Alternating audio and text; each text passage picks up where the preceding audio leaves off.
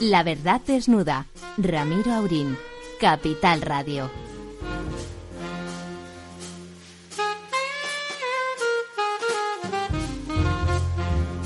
Buenas noches, amigas, amigos, que estamos un miércoles más, cinco minutos después de las diez.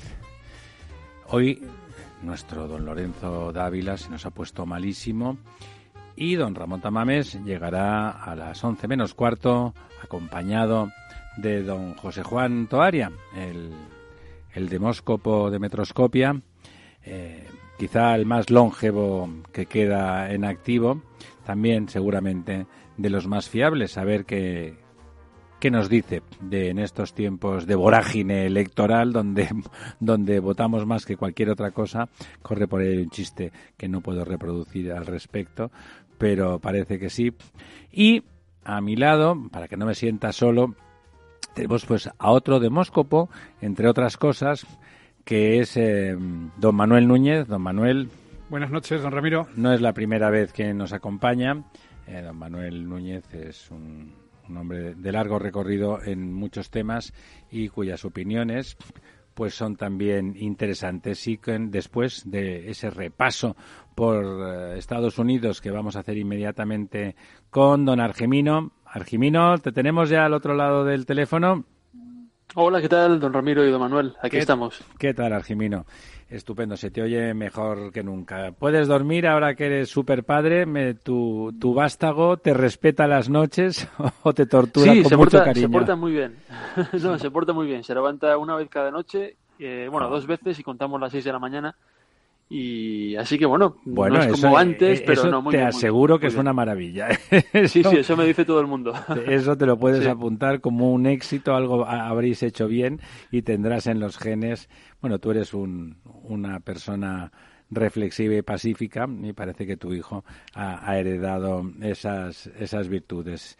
Tu señora esposa también está encantada de la vida y feliz, ejerciendo de madre en estos primeros meses.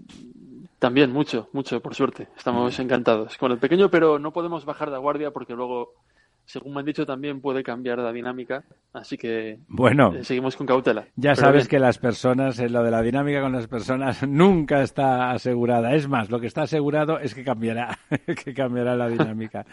Bueno, dicho lo cual, de dinámicas anda el juego, ¿no? Ahí iba a decir en tu pueblo, pero no es en tu pueblo, sino en el que tú vives, las cosas eh, se ponen emocionantes, ¿no? O sea, se plantea el, el tercer, no, el cuarto. Este sería el cuarto impeachment de la historia de los Estados Unidos, ¿no? A, a un presidente, por lo menos el, el planteamiento previo.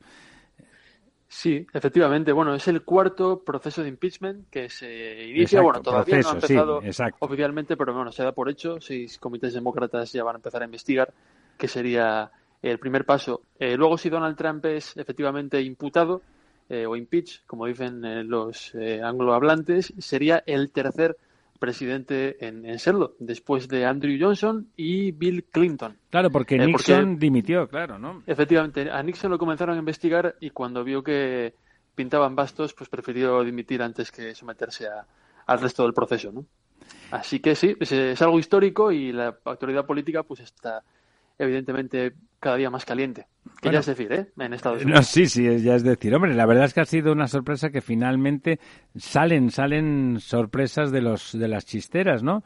En este caso que sea que ha sido Bloomberg, ¿no? El quien quien ha quien ha aportado la transcripción porque eh, el- el- hay una transcripción de la supuesta conversación con el presidente ucraniano, ¿no? Que, que ha- se ha publicado en los medios americanos.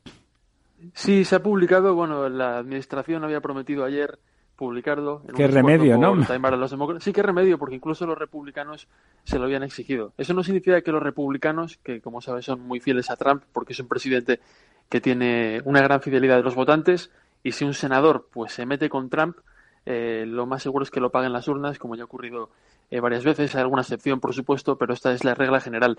Sí, se ha publicado la transcripción. Parece que Donald Trump efectivamente eh, preguntó de una manera explícita al presidente ucraniano Volodymyr Zelensky que, que echase un ojo. Eh, esas fueron las palabras de Trump a lo ocurrido en Ucrania en 2014, cuando el hijo de Joe Biden, Hunter Biden, había sido hecho miembro del Consejo de Administración de la mayor gasística de gas natural de Ucrania, cobrando nada, un poco de calderilla, 50.000 dólares al mes de sueldo.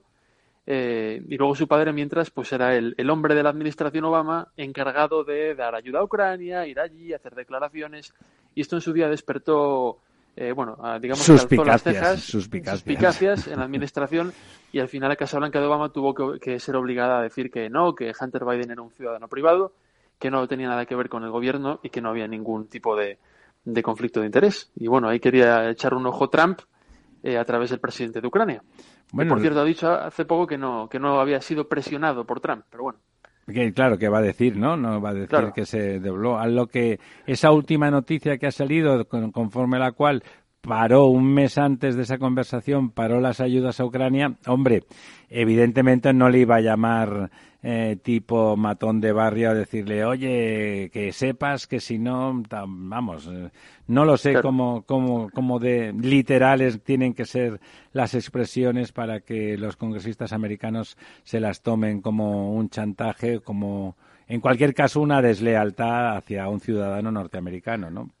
Claro, lo que ocurre también es que Joe Biden en 2016 tenía un paquete de ayudas eh, para Ucrania, en concreto de mil millones de dólares, y voló a Ucrania para ofrecérselo, para anunciarlo, y se reunió con gente del gobierno y les dijo, eh, bueno, si no quitáis a este señor que es el fiscal general de Ucrania, eh, si no le quitáis el puesto, porque es un señor con una fama de corrupto, del gobierno anterior de Víctor Yanukovych, un señor que, que, bueno, tenía muy mala fama, si no lo quitáis, os quedáis sin dinero. Y eso es algo que Biden lo, ha, lo, lo dijo eh, públicamente, bueno, lo ha reconocido, lo ha contado varias veces. Bueno, pero No eso, es eso gestión política, ¿no? Sí, efectivamente, no, no es la misma situación, porque, pero bueno, a ver, la lectura republicana, o la lectura de Trump, de la que no tiene ninguna prueba, pero que ha ofrecido Trump y también Giuliani, su, su aliado, es que Joe Biden quería quitar a este señor del puesto porque este señor, en teoría, iba a investigar la compañía de la que su hijo había sido hecho miembro del Consejo de Administración.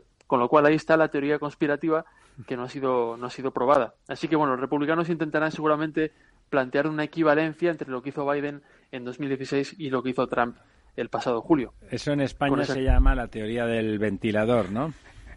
Sí, La teoría, Efectivamente, la o- teoría del y- ventilador. y en Ucrania se llama compromat, ¿no? Que todo el mundo tiene, tiene algo en el armario y es como una especie de... Que tire de la paz, piedra eh, el, el que no, el que esté libre de culpa. Claro, Sí, efectivamente. lo, lo cierto es que mm, es una situación realmente eh, extraña, ¿no? Es eh, que un presidente mm, de un país como Estados Unidos eh, sea sometido a un impeachment eh, en una actuación eh, de política internacional es algo realmente poco mm, poco frecuente, ¿no? Quiere decir que casi todo los- el resto de los casos tienen que ver con las políticas con políticas locales. Porque el primero, el de 1800 y pico, ¿por qué fue el impeachment? Creo que era algo relacionado con el racismo, no estoy ahora mismo muy seguro. Andrew Johnson, algo de la sí. esclavitud, algo así. Luego Clinton, por supuesto, con el caso de Lewinsky, por haber mentido al, al, bueno, al público americano. Pero es verdad, como dice eh, don Manuel, al final siempre teníamos un hambre enorme en el Partido Demócrata, eh, no en todos, pero había un hambre gigante del impeachment. De hecho, eh, gente muy vocal, como Alessandria Ocasio-Cortez, la congresista de aquí de Nueva York, Sí. eh, este mismo sábado eh, dijo, creo que tengo por aquí el tuit, lo puedo leer textualmente, es un tuit cortito, vamos a ver, pero decía que la tragedia de Estados Unidos a día de hoy no era que Donald Trump hubiese hecho nada ilegal. La tragedia fue que habiendo hecho algo ilegal, el Partido Demócrata todavía no se había ido a hacerle un impeachment. Estas son las palabras más o menos. Cito de memoria. Entonces dicen, claro, eh, Nancy Pelosi, que ha sido, digamos, eh, la veterana, el moderada, el centro frío, el centro tranquilo del Partido Demócrata, ha estado recibiendo presiones de la izquierda, de los militantes, y al final, digamos que ha- se, ha, se ha doblado a lo que dicen los votantes, bueno, parte de los votantes, y ha tenido que ceder y lanzar este, este impeachment. Con lo cual también hay una dinámica interesante dentro de los demócratas. Sí, porque realmente, me- digamos, que el hecho de que él atacara y pretendiera eh, el mal de un ciudadano norteamericano en el extranjero y justamente, bueno, en una zona conflictiva, en una ex república soviética, hombre, eso que decíamos, hay una falta de lealtad fundamental. La ropa sucia se lava en casa, teóricamente hay herramientas legales en Estados Unidos para perseguir los delitos eh, de colusión o de lo que sea, el hecho de que intentara que desde fuera le hicieran el trabajo sucio, suena mal, ¿no? Yo creo que al votante americano, incluso al votante de Trump, que es muy nacionalista, mm, eh, me parece a mí que no debe de sonar bien, o tú que les conoces mucho mejor, ¿te parece que eso también se lo tragarán como parte de la lucha partidista? Yo creo que también, porque de hecho, bueno, hay un dato que hemos conocido hace, bueno, esta mañana, que es que ayer el comité, bueno, el Comité Nacional Republicano, que está fusionado con la campaña de Trump, es decir, por lo general los republicanos hacen campaña con dos organismos, uno es la campaña del candidato y otro la campaña del, partido. Bueno, pues en este caso se han unido y tienen un único jefe, estas dos estructuras. Bueno, pues esta estructura eh, ha recaudado en un día un millón de dólares. un millón de dólares puede no parecer mucho, pero para lo que es la dinámica de la campaña es mucho dinero en un día eh, ha habido una, un aluvión de, de, donaciones. Ha habido solidaridad con, el, con el presidente, digamos, ¿no? Sí, porque los tejidos, digamos, de la convivencia en este país están muy deshilachados y, y todo lo que ocurra eh, va a ser visto de, de, dos maneras radicalmente diferentes. Cuando Trump abre la boca, en Nueva York es un racista que se ha hecho un suicidio político, pero en en el condado de Arizona o en el medio oeste, de Oklahoma, pues es un golpe maestro y tiene toda la razón. O sea que son dos países encerrados en las mismas fronteras. Y esto del impeachment posiblemente se lea también en dos dinámicas de blanco y negro. Con el número de senadores eh, que hay ahora, con la estructura del Senado, porque en el Congreso, en principio, además tienen mayoría los, los demócratas.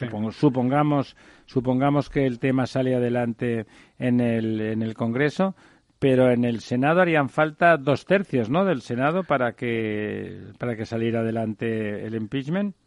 Sí, en la Cámara de Representantes, que sería la, Cámara baja, eh, hace falta 218 votos y por lo que he visto hace un rato la contabilidad está en 200 y pico, con lo cual también Nancy Pelosi, que es una, la líder y una mujer muy cauta, que estaba en contra del impeachment hace solo un par de meses, eh, bueno, ha lanzado el impeachment y se dice que si lo ha lanzado es por algo y es porque tiene los votos. Al menos en, la Cámara, pero luego en el sí, pero luego en la en el Senado, que, es la otra Cámara del Congreso, allí sí que tienen los republicanos la mayoría, es una mayoría exigua, pero es efectivamente hacen falta dos tercios de los votos para destituir a Donald Trump si esto se completa y va a ser muy complicado que se consigan por muchas razones. Los republicanos ya están ideando estrategias, están minando la confianza del filtrador que ha filtrado la información, están acusando al Partido Demócrata de ser un rehén de la extrema izquierda que tiene en su interior. Es decir, es una serie de estrategias que, que, se ve que, hay también un. que vamos, que están en pie de guerra también. No, no. Y luego, si hay algún verso suelto, como Mitt Romney, que es el senador de Utah, pues son casos muy concretos. Los demás les hace falta muchos muchos republicanos que se sumaran a la causa demócrata y es muy improbable, ¿no? Digamos. Sí, es una matemática complicada. Sí. Bueno, en cualquier caso, si avanzara, como mínimo, sí que supondría un desgaste serio para la causa de Trump, ¿no? Bueno, esa es una buena pregunta. Esa es, la gran incógnita, porque al final eh, yo escribí un, artículo hace unos meses, en mayo, eh, que decía, bueno, el titular era un poco provocativo, no era mío, provocador. Decía, Trump quiere que le hagan un impeachment, ¿no? Pero esto no es tampoco una exageración, porque la propia Nancy Pelosi, ella, la que anunció ayer el impeachment, dijo con sus propias palabras públicamente que esto era lo que buscaba Trump, un impeachment, porque era la forma de eh, reforzar su base, ¿no? de movilizar a los republicanos en torno a su figura, porque la confianza de los republicanos en las instituciones, sobre todo de los republicanos, está muy baja, con lo cual se fían mucho más de la persona del presidente que de lo que pueda decir el Congreso, lo que pueda decir los medios de comunicación, el Tribunal Supremo, o sea, es algo, eh, tiene un control tan personal de su base electoral Donald Trump que realmente lo van a creer a él antes que a alguna de las 17 agencias de inteligencia. O... Con lo cual es, una dinámica bastante tortuosa y, este impeachment, pues bueno, lo único seguro es que va a traer bastante dolores de cabeza. Y a mí personalmente me, bueno, me preocupa eh, qué tipo de conejo se puede sacar Donald Trump de la chistera, porque es un hombre que juega muy duro y esto no creo que lo vaya a, a dejar pasar así por las buenas. Tenemos todavía un año para las elecciones. No, de hecho, a mí que me gustaría que sí que le costara caro. Lo que acabas de explicar hace unos minutos sobre que en un día ha conseguido un millón de dólares, claramente como eh, fenómeno reactivo a, la acusación, bueno, implica que, que tienen razón esas opiniones de que como mínimo de entrada está movilizando a los suyos, ¿no? Y nunca mejor dicho lo de suyos, porque son eh, apoyos personales, ¿no? De, de, los electores, pero personales, ¿no? Sí, son muy leales, son muy leales. De hecho, todas las encuestas que hablan de la lealtad política dentro del Partido Republicano, porque claro, uno puede ser republicano, pero puede ser un poco más de libre mercado, tener un criterio, rico, pobre, identitario, es decir, hay, es algo muy, muy general. En el caso de Donald Trump es bastante uniforme. Su base electoral es más pequeña de la que solían tener los presidentes republicanos, es mucho más radical, pero eh, está repartida por dos condados que cuentan, que son los del interior, eh, fuera de las grandes ciudades y es muy, muy, muy fiel, muy fiel, ¿no? Es, bueno, es un electorado realmente casi militar, vamos. Casi militante, sí. Don Algiminos, ya son las 22 eh, y 21 minutos aquí en Madrid. Eh, momento de dejar que se escape usted a hacer sus obligaciones, ya sean laborales o ahora que es usted padre, de, atender a su paternidad, aunque sea trabajando para pagar las facturas a final de mes. Gemino, un abrazo, hasta el próximo miércoles. Muchas gracias, un abrazo, hasta el miércoles. La verdad desnuda, Capital Radio.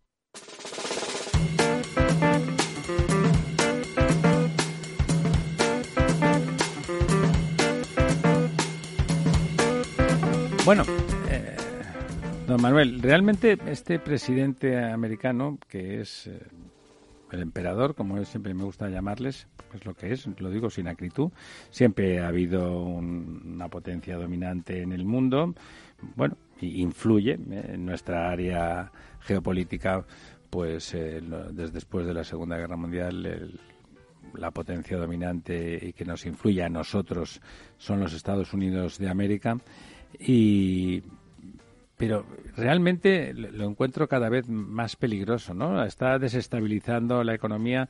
Mi, mi deseo, la verdad, es que deseo sincero, de que no le vaya bien electoralmente. Tiene muy poco de antiamericano, porque no soy antiamericano. Eh, muy al contrario, me parece un país fascinante.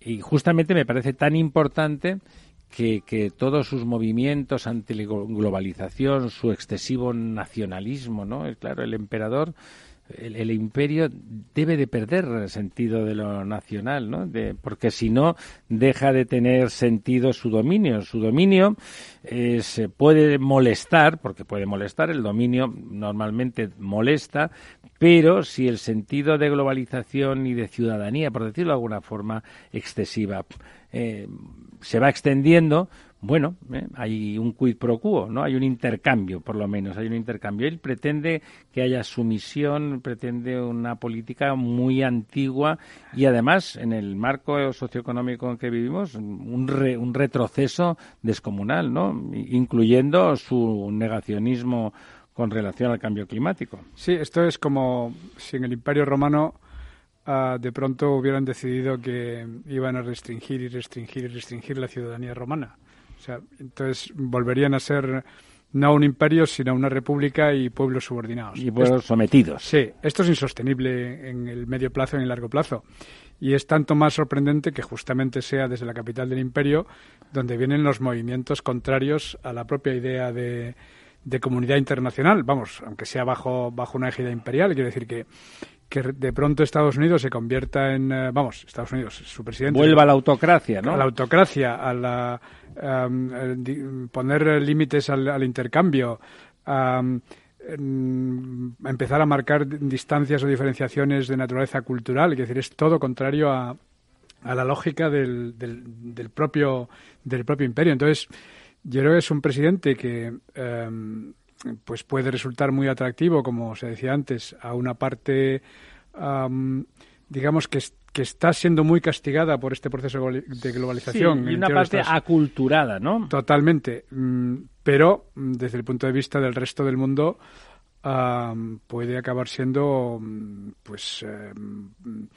bastante, bastante preocupante lo que puede acabar sucediendo. Y de hecho es muy sorprendente porque la verdad es que el melting pot americano es impresionante, ¿no? Uno pasea por una, al menos las grandes ciudades, Nueva York o San Francisco, y realmente sería difícil decir en qué parte del mundo está uno. Si yo siempre digo que en Nueva York, si no miro para arriba, no sé dónde estoy, mirando la cara de la gente, ¿no? Absolutamente. Yo recuerdo cuando estaba en, en Los Ángeles, eh, quién es americano, quién no es americano. decir, todos eran americanos, esa es la gracia, ¿no? Claro, todos eran americanos, pero unos parecían chinos, otros parecían eh, escoceses y otros parecían de ningún sitio porque eran una mezcla o de, aquí del Mediterráneo.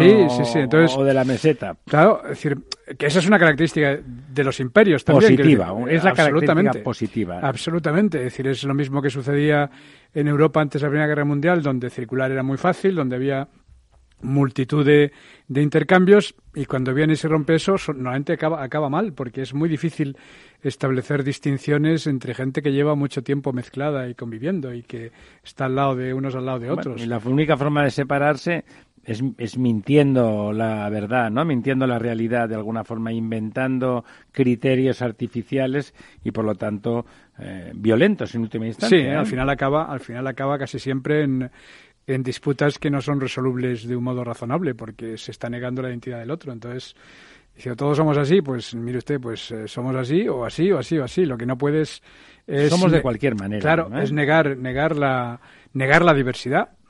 Y, pero ya cuando entras en detalles la diversidad integrada, no la diversidad no, no, no, la diversidad segregada. No, no, la diversidad que forma parte eh, donde todo el mundo habla inglés, donde todo el mundo quiere ser americano y donde todo el mundo quiere participar de la, de la vida política y de la vida social, de la vida cultural, de la vida económica de, del país. Entonces, eh, oponerte a esto es, um, es una receta um, casi infalible para el desastre. ¿eh?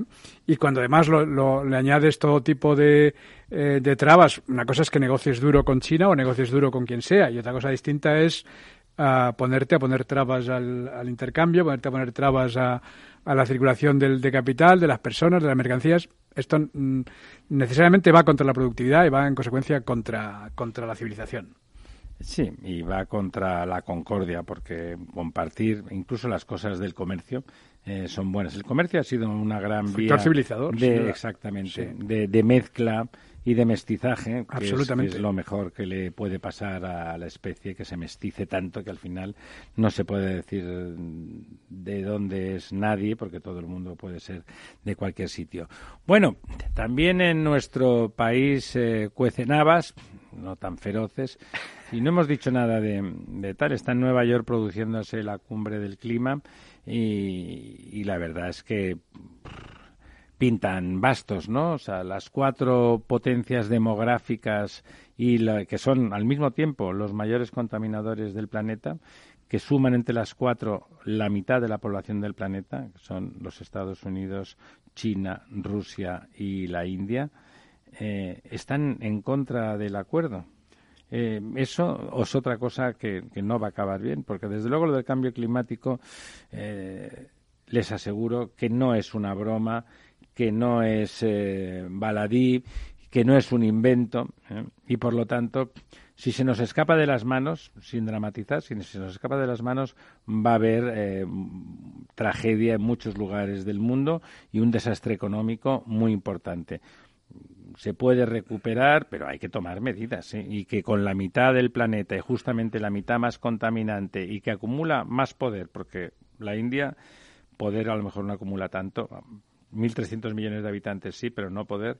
Pero China, Estados Unidos y Rusia, sin duda, son el triunvirato del poder eh, en este planeta, ¿no? Absolutamente. Em, los datos eh, procedentes de distintas fuentes cada día son más contundentes y cada vez que se actualizan, em, pues digamos, la, alarma se. No, eh, los datos son incontestables directamente. Hoy, por ejemplo, se decía en un informe de la ONU pues que desastres vinculados a los mares que sucedían una vez cada 100 años, pues previsiblemente para el 2050 sucedan todos los años. en el panel eh, está diciendo que se ha equivocado, pero por abajo. Sí, sí, porque es que eh, en fenómenos de este tipo suele suceder algo que sucede en muchos otros ámbitos que tiene que ver con el crecimiento exponencial. Cuando algo se desencadena y va y va a su propia lógica, no crece como uno espera que crezca 1 más 1, 2, más 1, 3, más 1, 4, sino que va creciendo 1 más 1, 2, más, más 2, 4, más 4, 8, o sea, crece brutalmente.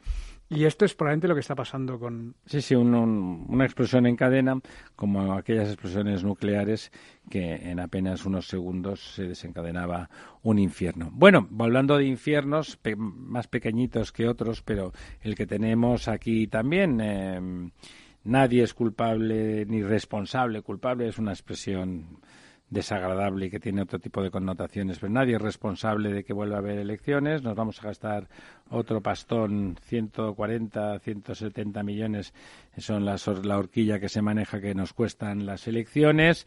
Se presentan los mismos a la sazón, o sea que es un poco una broma. Esto tendría que ser, alguien lo ha dicho y no sería mala idea, o sea que realmente si no llega a un acuerdo, los líderes eh, tienen que cambiar, por lo menos los que tenían acceso a, a llegar a un acuerdo, ¿no? Por lo menos esos. Eh, bueno, eh, no se sabe qué va a pasar. Las expectativas inicialmente parecían muy favorables al señor Sánchez y al Partido Socialista, también al PP, en detrimento de Podemos y sobre todo de Ciudadanos. Bueno, algunas encuestas últimas y en su opinión en particular van en otra dirección. Luego Luego don José Juan Toaria nos comentará un poco eh, el cómo y el porqué de los análisis y de las encuestas, pero eh, pero ¿qué, qué, por qué cree usted que no y, por qué los datos que empiezan a aparecer le parece que el Partido Socialista podría llevarse una sorpresa parecida al que el señor Artur Mas se llevó cuando quiso hacer las elecciones plebiscitarias? Lo dijo, no, no eran plebiscitarias, claro, las perdió, ¿no? Claro, por eso no eran plebiscitarias. no, evidentemente Vamos, evidentemente, es difícil um, hacer predicciones, pero sí se pueden apuntar algunos datos. Y de hecho, alguna encuesta que se ha publicado hoy o ayer ya va caminando en este sentido. Um, yo creo que probablemente hay un error de cálculo importantísimo uh, por parte del señor Sánchez, uh, porque cuando alguien tiene la oportunidad de formar gobierno, digamos, de mandar y no gobierna, uh, por razones que da igual cuáles sean, lo cierto es que no lo, no lo consigue pues es muy probable que parte de aquellos o que no lo quieren o no lo quiere, eh, parte de aquellos que, que, le apoyaron, pues dicen no sirve para nada, me voy. Ah, y después hay otro, hay otro, otro factor y es que gran parte del voto que obtuvo respecto de los anteriores eh, resultados del PSOE proceden de una movilización muy puntual vinculada al crecimiento eh, en gran parte artificial, pero que fue real después en las, en las, en las elecciones de, de Vox. Sí, ah, claro, Vox era un monstruo de una hidra de siete cabezas que, aparte de mostrar eh, algunas opiniones estúpidas y retrógradas, no parece que se vaya a comer a nadie, ni tan siquiera que tenga la intención de comérselos. Claro, entonces yo creo que eso muy probablemente desmoviliza una parte importante del, del votante. Eh, y por otro lado, em, pues gran parte de gente que votó otras opciones con la perspectiva de que también se iba a producir un cambio radical, pues vuelve a, volverá al, lugar natural, que en este caso es el PP. Estoy convencido de que muy probablemente va a subir de un modo significativo respecto a lo que a lo que obtuvo en las pasadas elecciones, no por nada, sino por errores de los demás, no por eh, no por méritos. Aquí las, no se ganan las elecciones, se pierden. Se pierden. Ah, entonces, podría suceder pues que no cambiara nada en términos um, globales, globales de suma aritmética. mm, con menos votantes para todo el mundo eso ah, parece claro. ¿A usted le parece también que, va a haber una abstención? Yo creo que la abstención va... ¿Esa horquilla entre 5 y 10, dónde se va usted? ¿A lo, corto o a lo largo? Mm, yo me apuntaría a una zona intermedia. Muy probablemente entre el 7 y el 8% de gente va a dejar de ir a, de ir a votar. Y esto va a perjudicar fundamentalmente a aquellos que resultaron más movilizados en, las anteriores elecciones.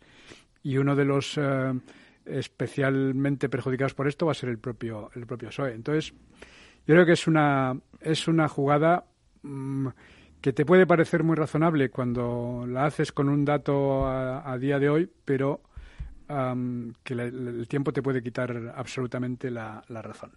Y algunas encuestas que se han publicado ya apuntan en esta dirección. Obviamente estamos todavía muy lejos, pueden suceder muchas cosas, pero mm, todo, me, todo me indica pensar que va por ahí.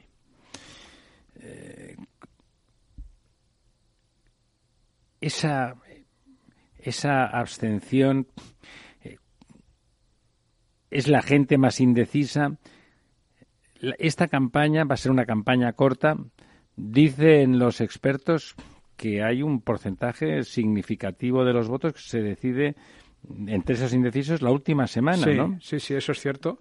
Eso es cierto que una parte importante de, de, la gente que no sabe a quién va a votar decide en el último en el último minuto.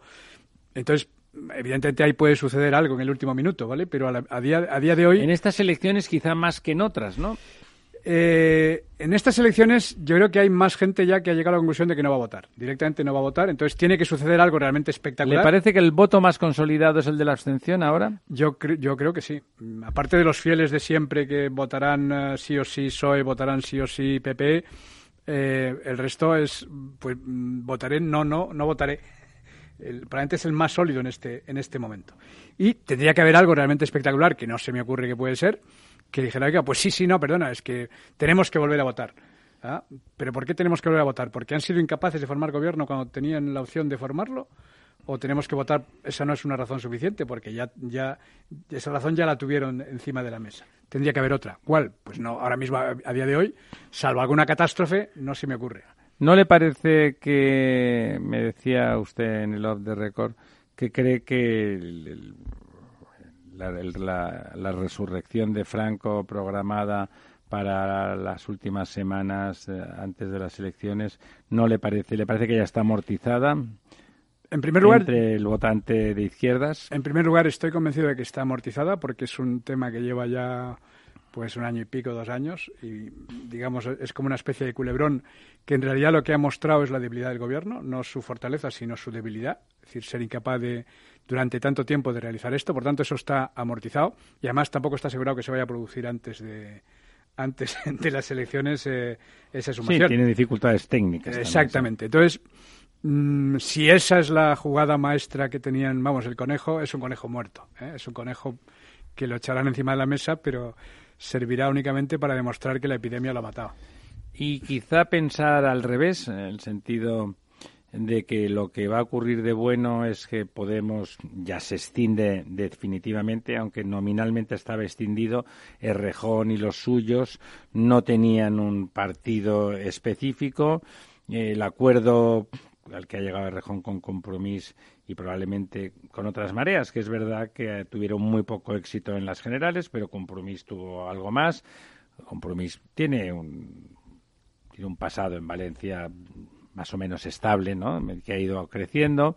Eh, una cierta parte de ese votante desencantado de, de, Podemos podía irse desencantado por la gestión de, de, del acceso al gobierno, podía irse con Errejón.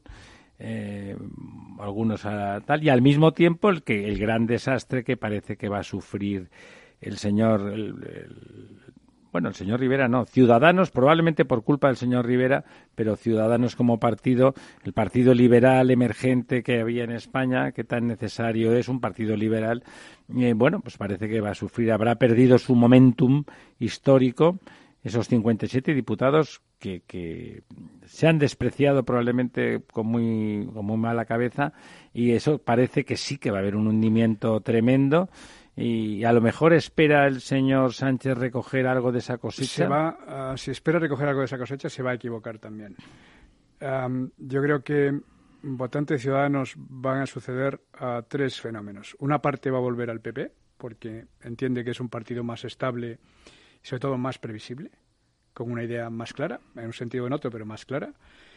Otra parte um, va a ir exactamente a ningún sitio. Porque, Abstención. Sí, porque no encuentra. Sí, yo conozco bastantes votantes de Ciudadanos que me han manifestado su voluntad de abstenerse. Y otra parte va a repetir, pese a todo, pese a la, a la desorientación que ha generado el liderazgo tan errático. Uh, Esa fe en la necesidad del Partido sí, Liberal, ¿no? Sí, entonces una parte va va, va a mantenerse. ¿Usted cree que no, que no va a recoger de cosecha de, de, Ciudadanos el PSOE? Estoy prácticamente convencido que va a recoger muy poquito. Cuando digo muy poquito, pues eh, probablemente no llegue ni al 2%.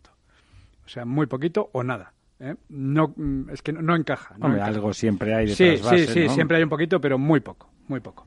Por tanto, mmm, eh, la operación es, si baja la participación, pierdes parte de estos votantes que vinieron movilizados y que no te habían votado en anteriores elecciones. E, esa movilización, usted está muy convencido de que, de que va a desaparecer, de que el monstruo de Vox mm, ha, parecido una caricatura más que un monstruo, ¿no? Ha parecido una caricatura y es que además hay otro factor muy importante y es que a ti te dan la opción de formar gobierno y no lo formas. Entonces, mm, dice, ¿para qué me asustas? Si tú eres el que me estás diciendo que viene Vox y yo te voto para que hagas gobierno y evites que venga Vox, y de pronto eres incapaz de hacer. O sea, no es eso. Claro, tú me has dicho en realidad indirectamente que no es eso el problema, ¿no? Claro, entonces, entonces, mm, ¿por qué me asustas? Eh? Es decir, me estás engañando. Entonces... Claro, si no has montado gobierno, quiere decir que tampoco era tan dramático el peligro del tal Vox, que sí, son unos tipos más o menos malcarados y con algunas opiniones, bueno, digamos que retrógradas, pero no son ese monstruo que iba a apartarnos de la democracia. Claro, claro, porque de haber sido así, habrías hecho lo indecible para formar gobierno con quien fuera, ¿eh? O sea, con quien fuera y como fuera.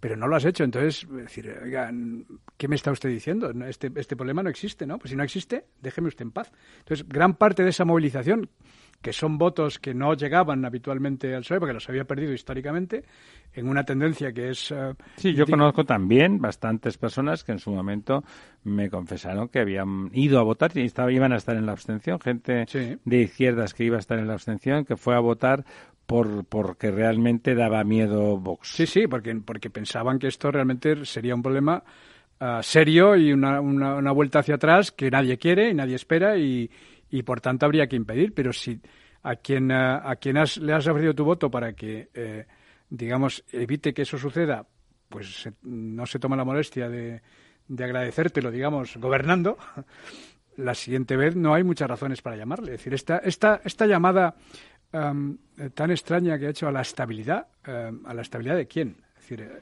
que me voten a mí porque soy la estabilidad. Eh, es, querer, es, querer volver a, una situación que, no existe, que es la, situación del bipartidismo que se ha acabado. O sea, no bueno, bueno, bueno, lo que pasa es que para una cierta, usted mismo dice que va a aumentar el PP. Claro, no, no, sí, pero ciudad, el, es que esta es la segunda el PSOE tampoco va a bajar, a lo eh, mejor no sube, pero bajar parece muy poco probable. Hay una cierta vuelta al bipartidismo. Esta es la segunda parte del argumento. Se debilitan los dos grandes, los dos partidos emergentes. Pero esta es la segunda parte del argumento, es que la otra parte de la estabilidad es el PP Con lo cual, cuando tú llamas a la estabilidad, no estás llamando voto para ti, estás llamando voto para ti y para tu amigo. ¿eh? En este caso. Bueno, a lo mejor son más amigos de lo que parece, ¿no? Mm, bueno, pero entonces tendrán que plantearse la gran coalición. ¿eh?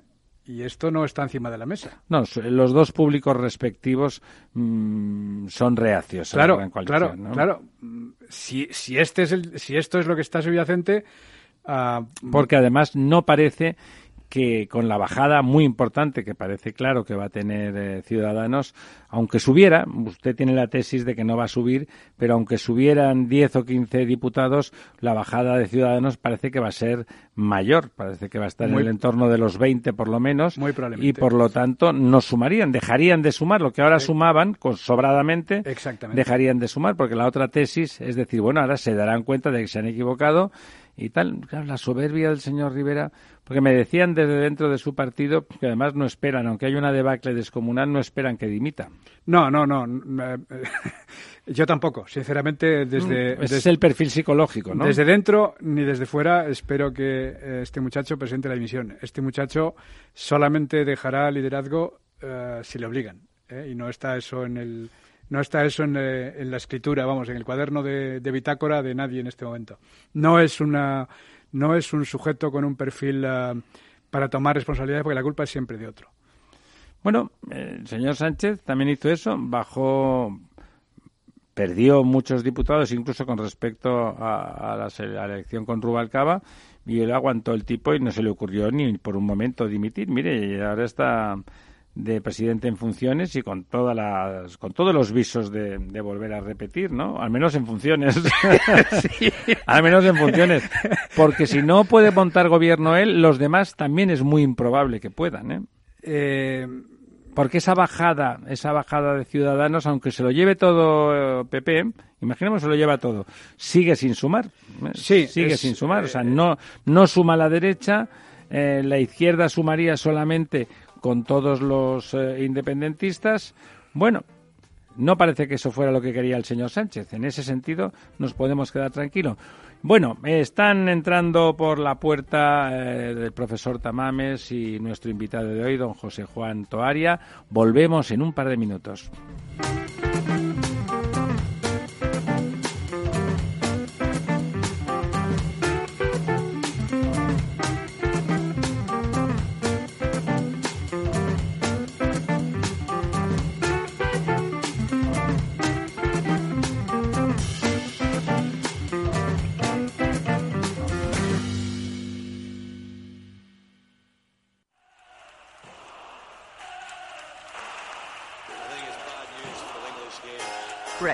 Brexit. Brexit. Meaning Brexit.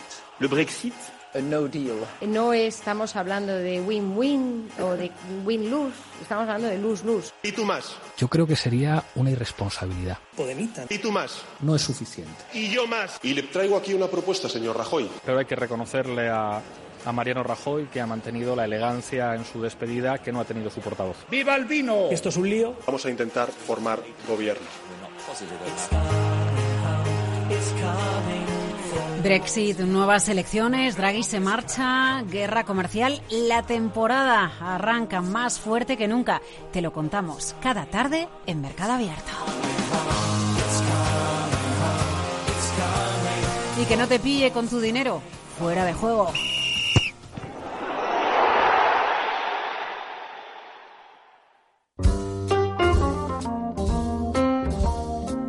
La verdad desnuda con Ramiro Aurín. Aquí estamos de nuevo con nuestro invitado de hoy y con el profesor Tamames, eh, nuestro maestro de ceremonias para muchas cosas, ya saben ustedes.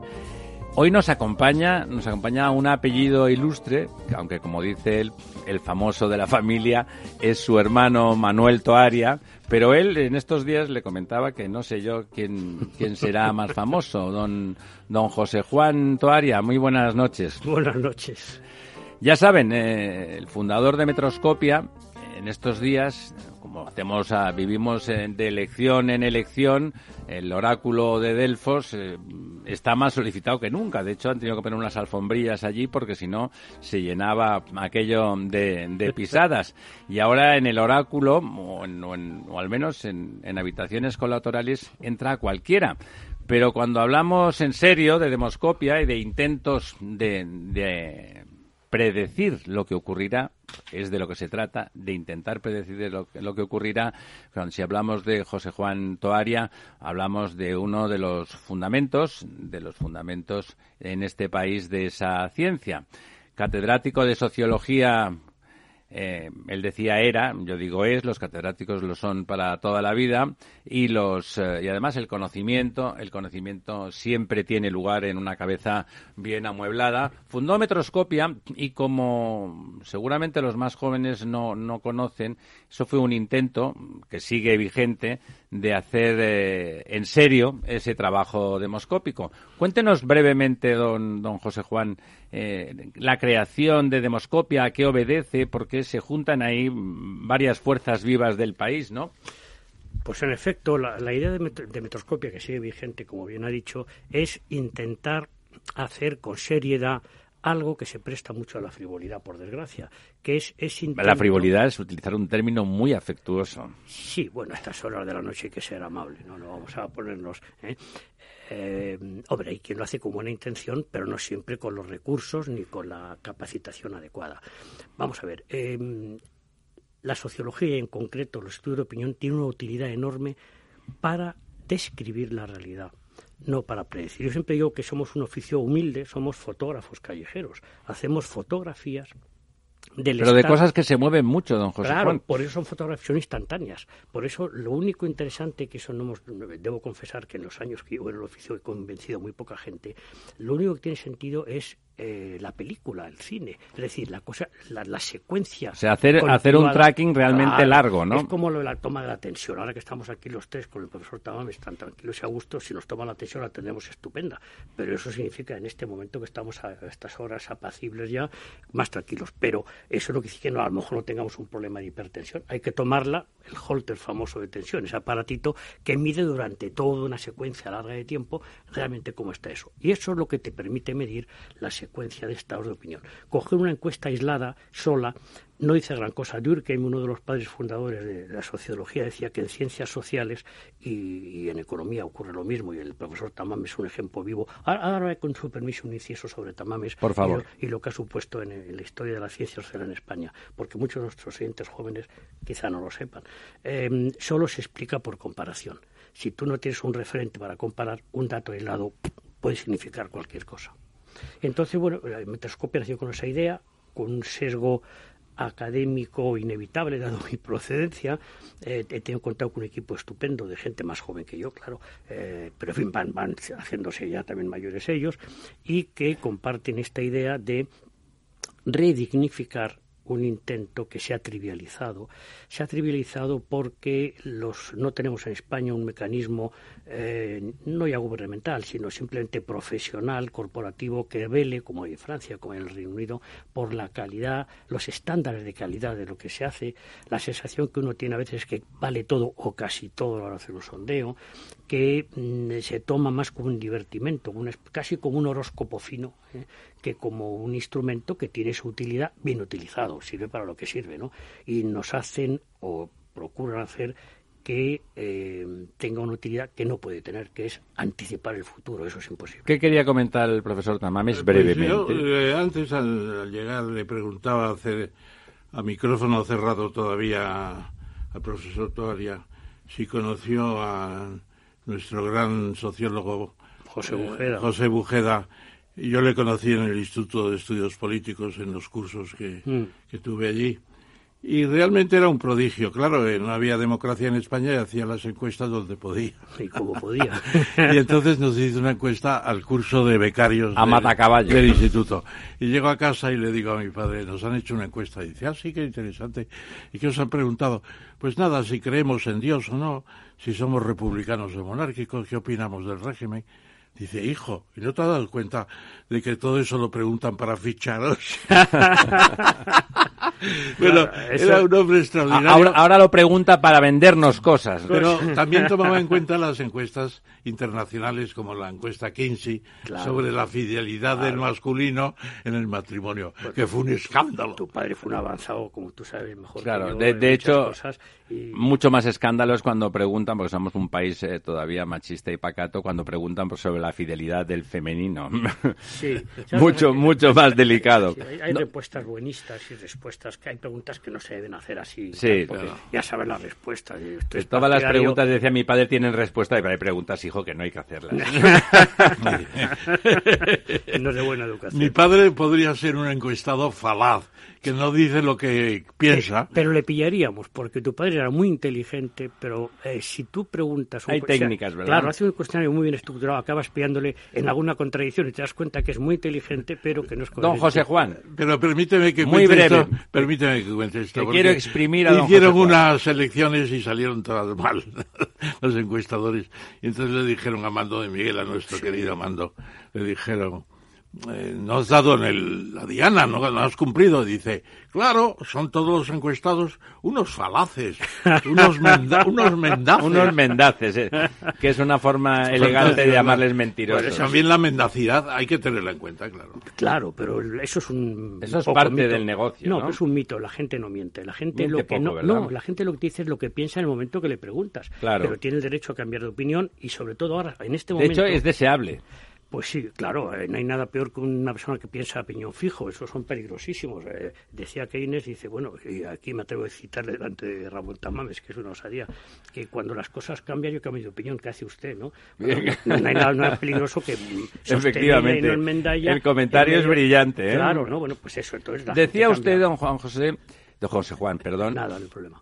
em, hablaba de, de los controles gubernamentales en España pasamos de, de, la falta absoluta de supervisión de, la, de, cualquier cosa importante a la intromisión en la vida privada más feroz. Es una, mm. es una cosa extraña este mm. país en ese mm. sentido, pero sí que tenemos el, lo, de, lo, del, lo del nos majestático o plural, no sé si se debe en estos tiempos, tenemos el CIS, iba a decirle. ¿Qué opina usted de, de las metodologías y los procedimientos del señor Tezanos?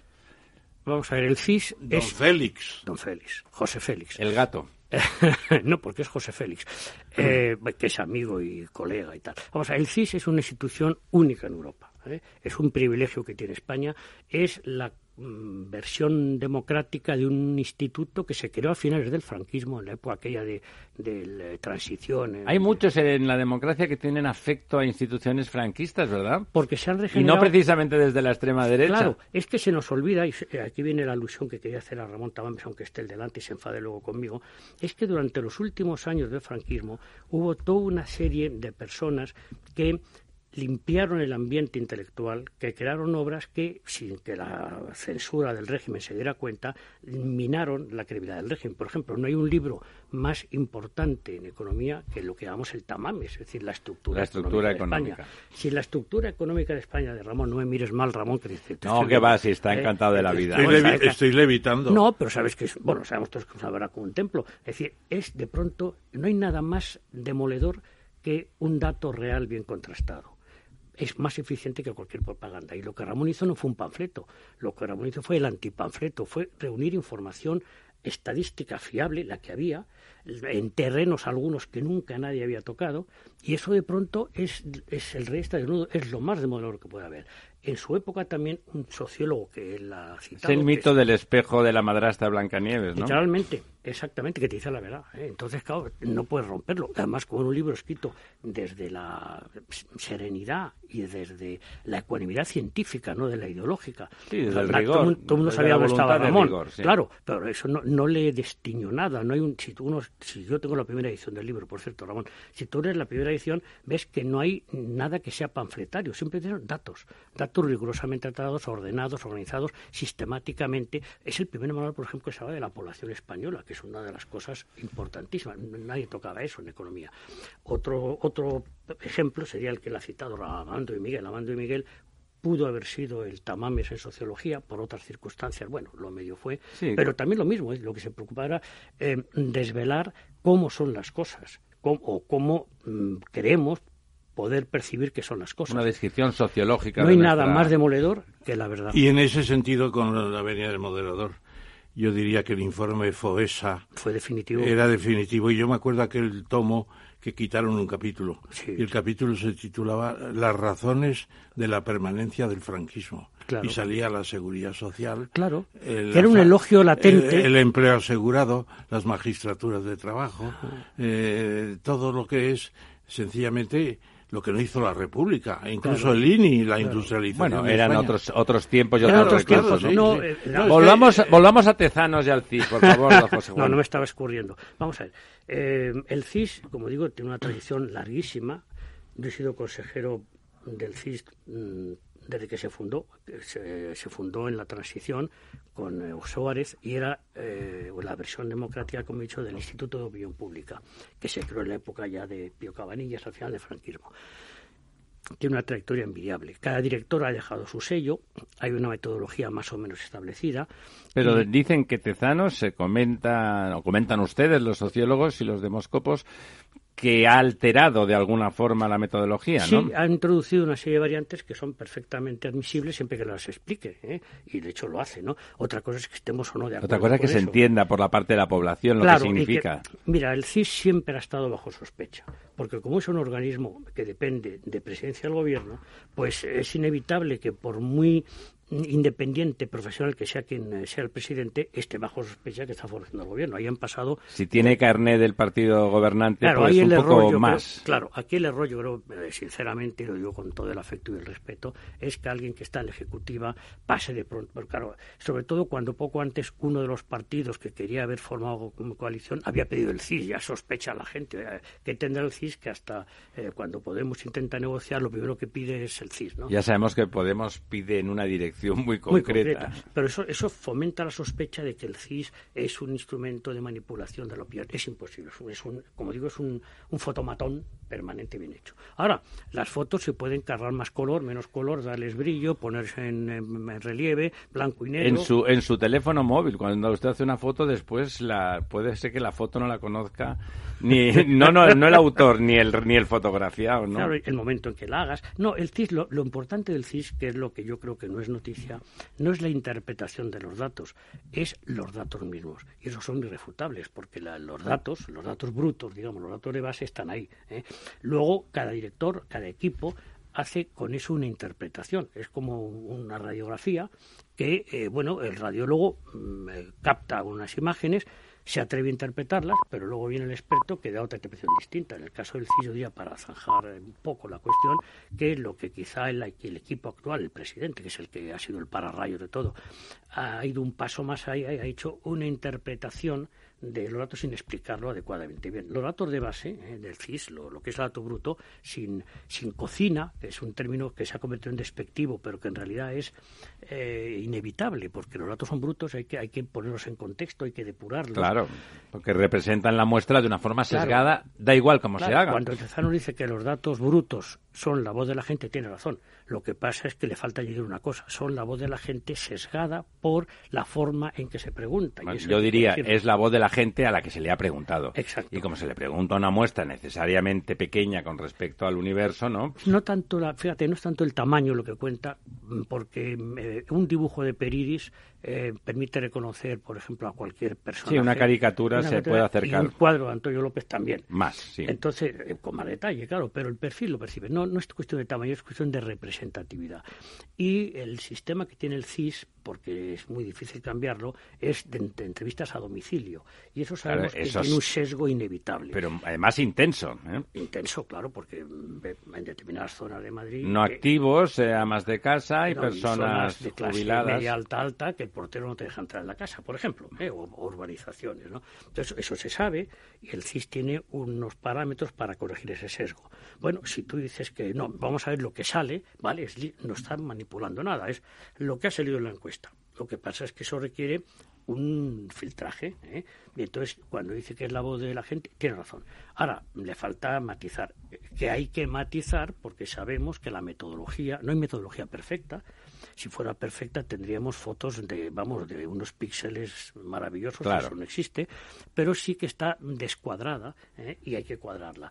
Cuadrarlo a su vez es una, entre comillas, manipulación. Es que hablar de la voz de la gente eh, cuando una muestra de 5.000 personas, que ya es una muestra muy importante, muy importante, es como cuando los políticos de determinados sesgo hablan del pueblo, ¿no?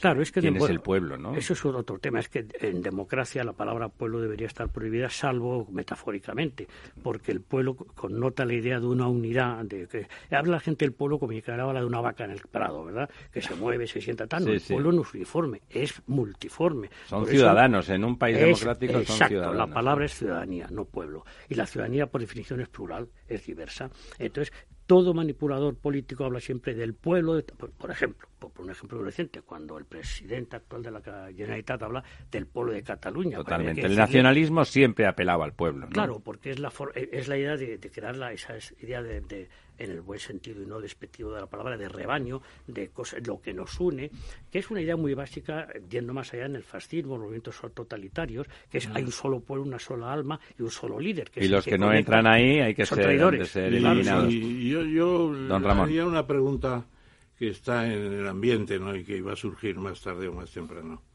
Es sencillamente los grandes batacazos de ciertos resultados de encuestas respecto a lo que se esperaba. Eh, el más eh, históricamente inolvidable es el de Dewey, el Truman, ¿no? Cuando Truman al día siguiente saca el periódico no sé si era el New York Times. No, era el Chicago Herald. Ganó, ganó Dewey. Sí, exacto. y había ganado Truman, claro. Entonces, esos grandes batacazos, por ejemplo, sorpresas como la de Macron, ¿no? O sorpresas como la de Podemos el, hace unos cuatro o cinco años. Eh, ¿Cómo se explican que no se haya ido incubando una sensación de que se están cambiando los patrones de comportamiento político y, y la importancia de los partidos.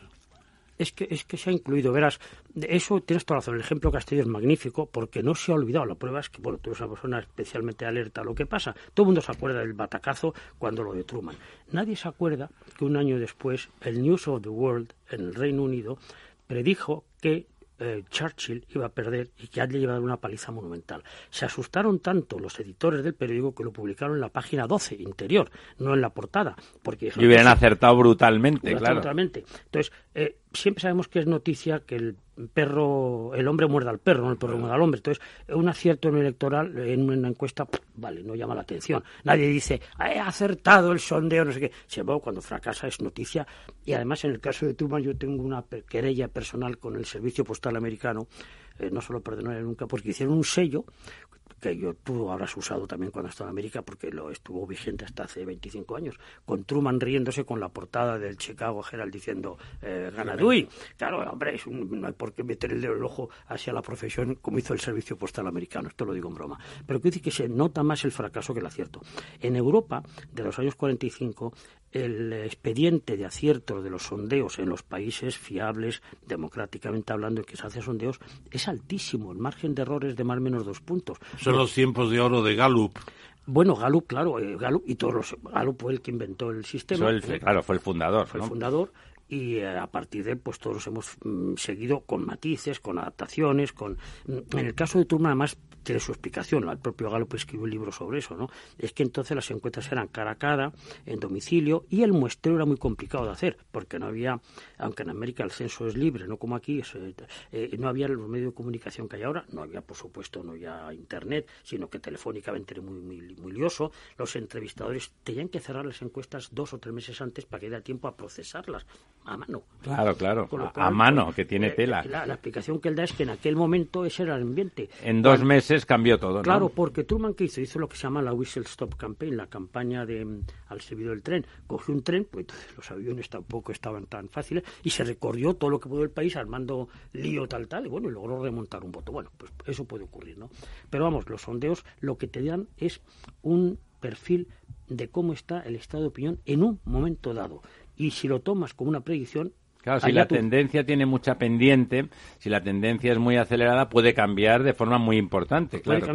Mira, te voy a un ejemplo muy reciente. En el año 2016, en España, cuando se repitieron las elecciones, el PP estaba por delante en los sondeos, pero no muy brillantemente. El viernes, anterior al domingo electoral, se sabe la noticia del referéndum británico sobre el Brexit.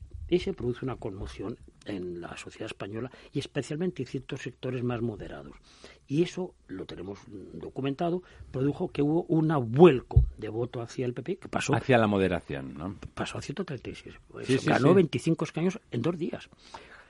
Eh, puede pasar algo parecido ahora en este mes y pico que nos queda hasta las elecciones. A ver qué pasa, ¿no? Claro, puede haber, fíjate, está otra vez el Brexit. ¿eh?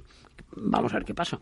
Eh, está lo de la sentencia de Cataluña, que sinceramente creo que va a tener una influencia relativamente menor, pero está ahí. Sí, le, iba a preguntar, eh, ¿qué cree usted, que, qué tipo de influencia, perfil de la influencia, antes de la cantidad, la cualidad de la influencia? De, de, la sentencia catalana que va a ser condenatoria, eso está claro. Va a ser condenatoria, yo creo que va a ser sensatamente condenatoria, porque... Sí, el juez es sensato. La justicia española es muy sensata. y este juez en particular se ha esforzado en manifestar buenas maneras y al mismo tiempo mano firme, ¿no? Hombre, yo creo que objetivamente el juicio es impecable. La prueba es que ninguno de los abogados, ni el más, eh, digamos, eh, inflamado, se ha atrevido a denunciar el juicio. Lo, lo, transmitieron en streaming en directo a toda Europa, es decir, el, trato fue exquisito. La transparencia hace que haya cosas que ya no se puedan decir, ¿no? Exacto. Decid el nombre para que si nos está escuchando... Marchena. Marchena. Marchena, sí, sí. Bueno, Marchena y sus seis compañeros, porque la sensación de unidad que en todo momento dio el tribunal también es muy importante, de arropamiento al presidente. Sin votos particulares nunca. Claro. Y luego dejaron muy claro una cosa que, que bueno, que los más inflamados eh, independentistas eh, insisten, que es que no se está juzgando ideas. En España no es delito ser independentista. El Tribunal Constitucional ha dicho que es un delito. Sino los comportamientos, claro. Claro, es decir, yo puedo ser independentista mientras no haga un delito. El delito es claramente lo que hicieron el 6 y el 7 de septiembre, ante lo cual el gobierno de entonces reaccionó muy mal. Mejor dicho, no reaccionó, pero es otro, otro tema, ¿no? Entonces, se, se juzgan los comportamientos, porque hay dos millones de personas que se sienten independentistas, hay otros dos. En este momento. En este momento. Tibio, la, un tercio de ellos, o la mitad, muy tibios, dicho sea de paso, pero se inflaman cada vez que les cuentan determinadas consignas, ¿no? Pero no han pasado de ahí. Recordemos que las elecciones eh, plebiscitarias que planteó más las perdió, eh, las plebiscitarias, las ¿eh? perdió. luego se olvidó que eran plebiscitarias. Eh, bueno, Cataluña la han partido en dos, es el gran éxito, entre comillas, del proceso, partir Cataluña en dos. Por eso un sondeo nuestro de anteayer decía que el 70 70% de los catalanes dicen que es la hora de, ante todo, buscar el reencuentro entre los catalanes. El 70% están el diciendo 70, eso. ¿eh? 70%. Que, por, lo tanto, eh, la mayoría de los votantes de Esquerra, la mitad de los votantes de Junts per Catalunya y, por supuesto, masivamente lo, el resto de los partidos. Sí, ¿no? la, los ¿Saben que se ha partido en dos? Para nada. Esto no cuestiona, por supuesto, el tema del independentismo. En Cataluña el independentismo lleva 20 años estando en torno al 25-30%, que es donde está ahora cuando se pregunta bien, porque la pregunta Trump es ¿está usted a favor del derecho a decidir? Claro, ¿quién no está a favor del derecho a decidir? De hecho, tan a favor que llevamos en España 14 elecciones generales, eh, otras tantas municipales, autonómicas, europeas, votamos, vamos, que somos de los países de Europa que más vota, ¿no? Es el derecho a decidir. No es eso lo que, eso es una falacia brillante, semántica, eh, eh, parecía el derecho de autodeterminación. Ahí ya la cosa cambia. Kempler eh, me, me, parece, siempre me, le, me, he releído en estos meses. Ah, el, ah, a Kempler, sí, ¿sabes? El, auto, sí, sí. el que analizó el lenguaje nazi. Porque es interesante, más allá de lo que dice del lenguaje nazi, cómo se ve perfectamente cómo el lenguaje puede ser performativo creando mentiras en el espíritu de gente normal, claro, ¿eh? de gente sensata. ¿eh? Tiene toda la razón. Eso Epícteto ya dijo que lo que conmueve a los hombres no son los hechos, sino las palabras sobre los hechos. Lo que ahora llamamos es verdad. el relato, la narración. Entonces hay que reconocer que el independentismo tiene un éxito que no se ha sabido contrarrestar desde porque desde el lado no independentista lo que había estupefacción, había división sí. y bueno en las elecciones hubo aquella reacción llamativa y espectacular y por último yo creo que desperdiciada de ciudadanos consiguiendo un millón de votos, ¿no? Pero el independentismo logró acuñar una serie de empezaron lo de el derecho a decidir, luego era eh, un solo pueblo, yo que no había un solo pueblo, que estamos en el mito que decimos este, ¿verdad? Del, eh, el pueblo... Un solo pueblo cuando más de la mitad votaba en el sentido contrario, contrario, ¿no? claro. O sea, como mínimo la mitad, como dice usted, partir el pueblo. Claro. Luego falacia del tipo España no roba, para tapar que quien había robado pues había sido un dirigente mítico, muy sí, admirado sí, una en su familia momento, entera, una familia un entera, gang. que ha sido un, un, shock para Cataluña y para muchos de España. Pero cómo se ha soterrado con una omertad cultural. Bueno, de hecho, no hay ninguno de ellos en la cárcel. Bueno, eh, todavía está pendiente de. Es que el es que ese tipo, bueno, eso Ramón lo sabe mejor yo como buen, como, como brillante economista.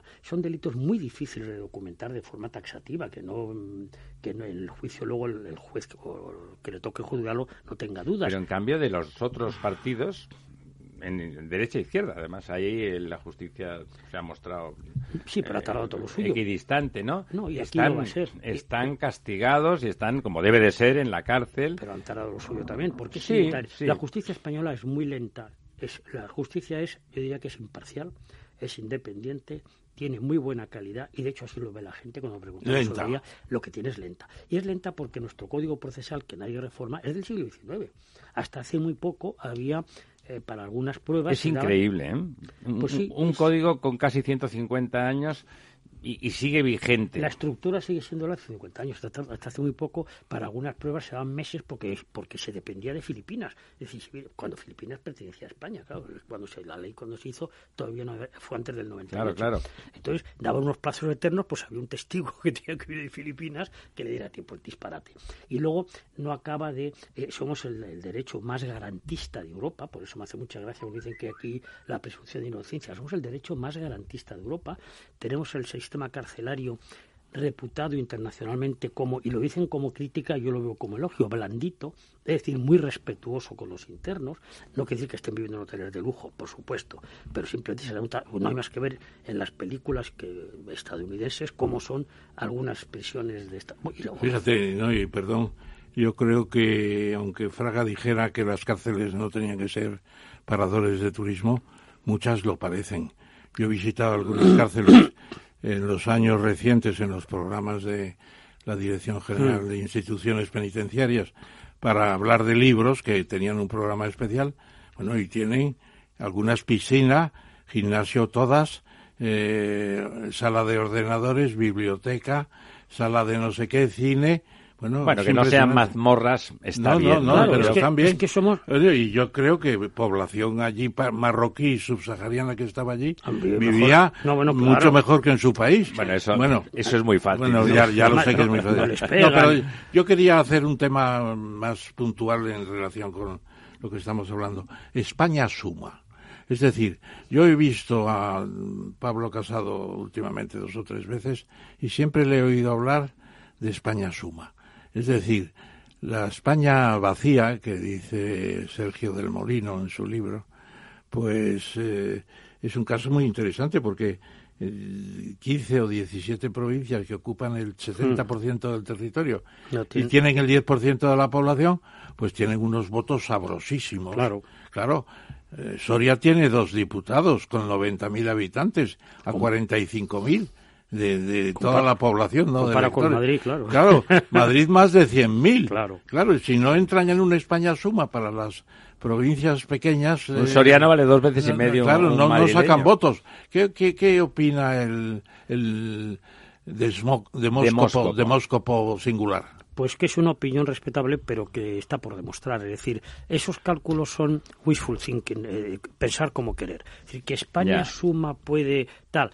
Pues sí, pero no está garantizado, porque a veces España resta. Quiero decir, no, la idea de que dos partidos más o menos afines, más, si son muy afines es el mismo partido, claro, si más o menos afines se unan, no siempre se traduce. Eso le pasó a Podemos con cuando se juntó con Izquierda Unida. Y al PSOE, Perdieron, ¿no? Claro, y pues, al PSOE con Ivo, cuando la época de Frutos y de Almunia. Es decir, que a veces eh, lo que vemos como. Bueno, y sobre todo el más reciente, el que está mencionando. Claro, hay un sector que dice yo no.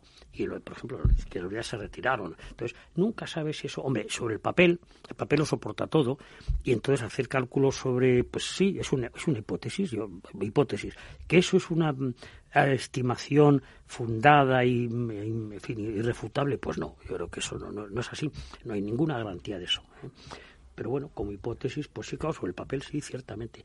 ¿Por qué se hizo así? Bueno, tú eras diputado, si no me equivoco, cuando se hizo la, la Constitución y, el, la ley electoral. Eh, la idea no estaba mal, la idea era dar voz desproporcionada a la España más eh, abandonada porque estaba más despoblada de rebote, claro, sobre la España se suponía Perdona, y más conservadora. Eran burgos podridos casi. Claro, eso te voy a decir, y de paso más conservadoras. Eh, bueno, eso se puede cambiar, porque la Constitución, y corrígeme tú que eres padre constitucional, dice que eh, hay que garantizar un escaño, no dice que tenga que ser dos, podía ser uno y puede hacerlos más proporcional, podías aumentar a 400, que no hay que cambiar la Constitución, es la ley electoral, y esos 400 dividirlos por provincias, pero bajan de tope a uno. Bueno, eh, a, dos en realidad, ¿no? Bueno, bueno no está claro, eso es discutible. Las que menos tienen dos. Sí, pero no, no, dice bajar todos a una que podrían, que es esos mínimos. Que empieces a una, empiezas por arriba, es decir, eh, y, sobre representar, o sea, si es un hombre un voto, en proporcionalidad, en proporcionalidad, claro, no vas a dejar cero a nadie, pero, pero uno, sí, Pero bueno, son cálculos que. Otro tema que, apunta en estas elecciones ya ha salido escrito 20 veces, el cabreo nacional, el, desencanto, aquella palabra hmm, de aquel entonces, el famoso desencanto. Otra vez, en esta, en esta otra transición que querían hacer los descreídos de aquella constitución y de aquella transición que repasada siempre hay que verla como exitosa lo digo porque se ha repasado, la he repasado y me parece irrefutable que fue un éxito. Eh, es más, le apuntaría, antes de hacerle la pregunta, que el, fallido golpe de Estado era casi necesario para que se rematara la transición, para que quedara extirpado ese tumor que necesariamente la operación brillantísima de Suárez y, don Torcuato Fernández Miranda ejecutaron, brillantísima, y toda su gente. Eso dejó un tumor en el, en el franquismo, que existía, el franquismo existía, no vamos a engañarnos. Y ese golpe de Estado, fracasado, consigue que se extirpe eso. Dicho eso, ese desencanto lleva a que los análisis, por lo menos los, los, cualitativos, si no cuantitativos, hablan de que la abstención va a dispararse. Se habla entre 5 y 10 puntos más de abstención y entonces lo, lo, divertido intelectualmente es ver cómo enseguida todo el mundo arrima el asco a su sardina. eh, para perjudicar a la izquierda. Para perjudicar a, unos o a otros, diciendo los análisis.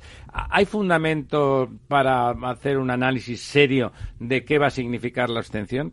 No, hay análisis, hay datos para hacer un análisis serio de qué eh, piensan ahora, no de qué van a pensar eh, cuando Dentro de, dos meses. Y en la semana última sabemos que hay un porcentaje creciente de españoles que decide el voto en la última semana. ¿Sí? ¿Como, cuánto? Es un orden de magnitud. Pues, pues un orden del 20%. ¿Un 20%? Te cambia la elección. ¿eh? Y en el último día... O sea, la, última semana de campaña es fundamental, por es ejemplo. fundamental, porque la gente...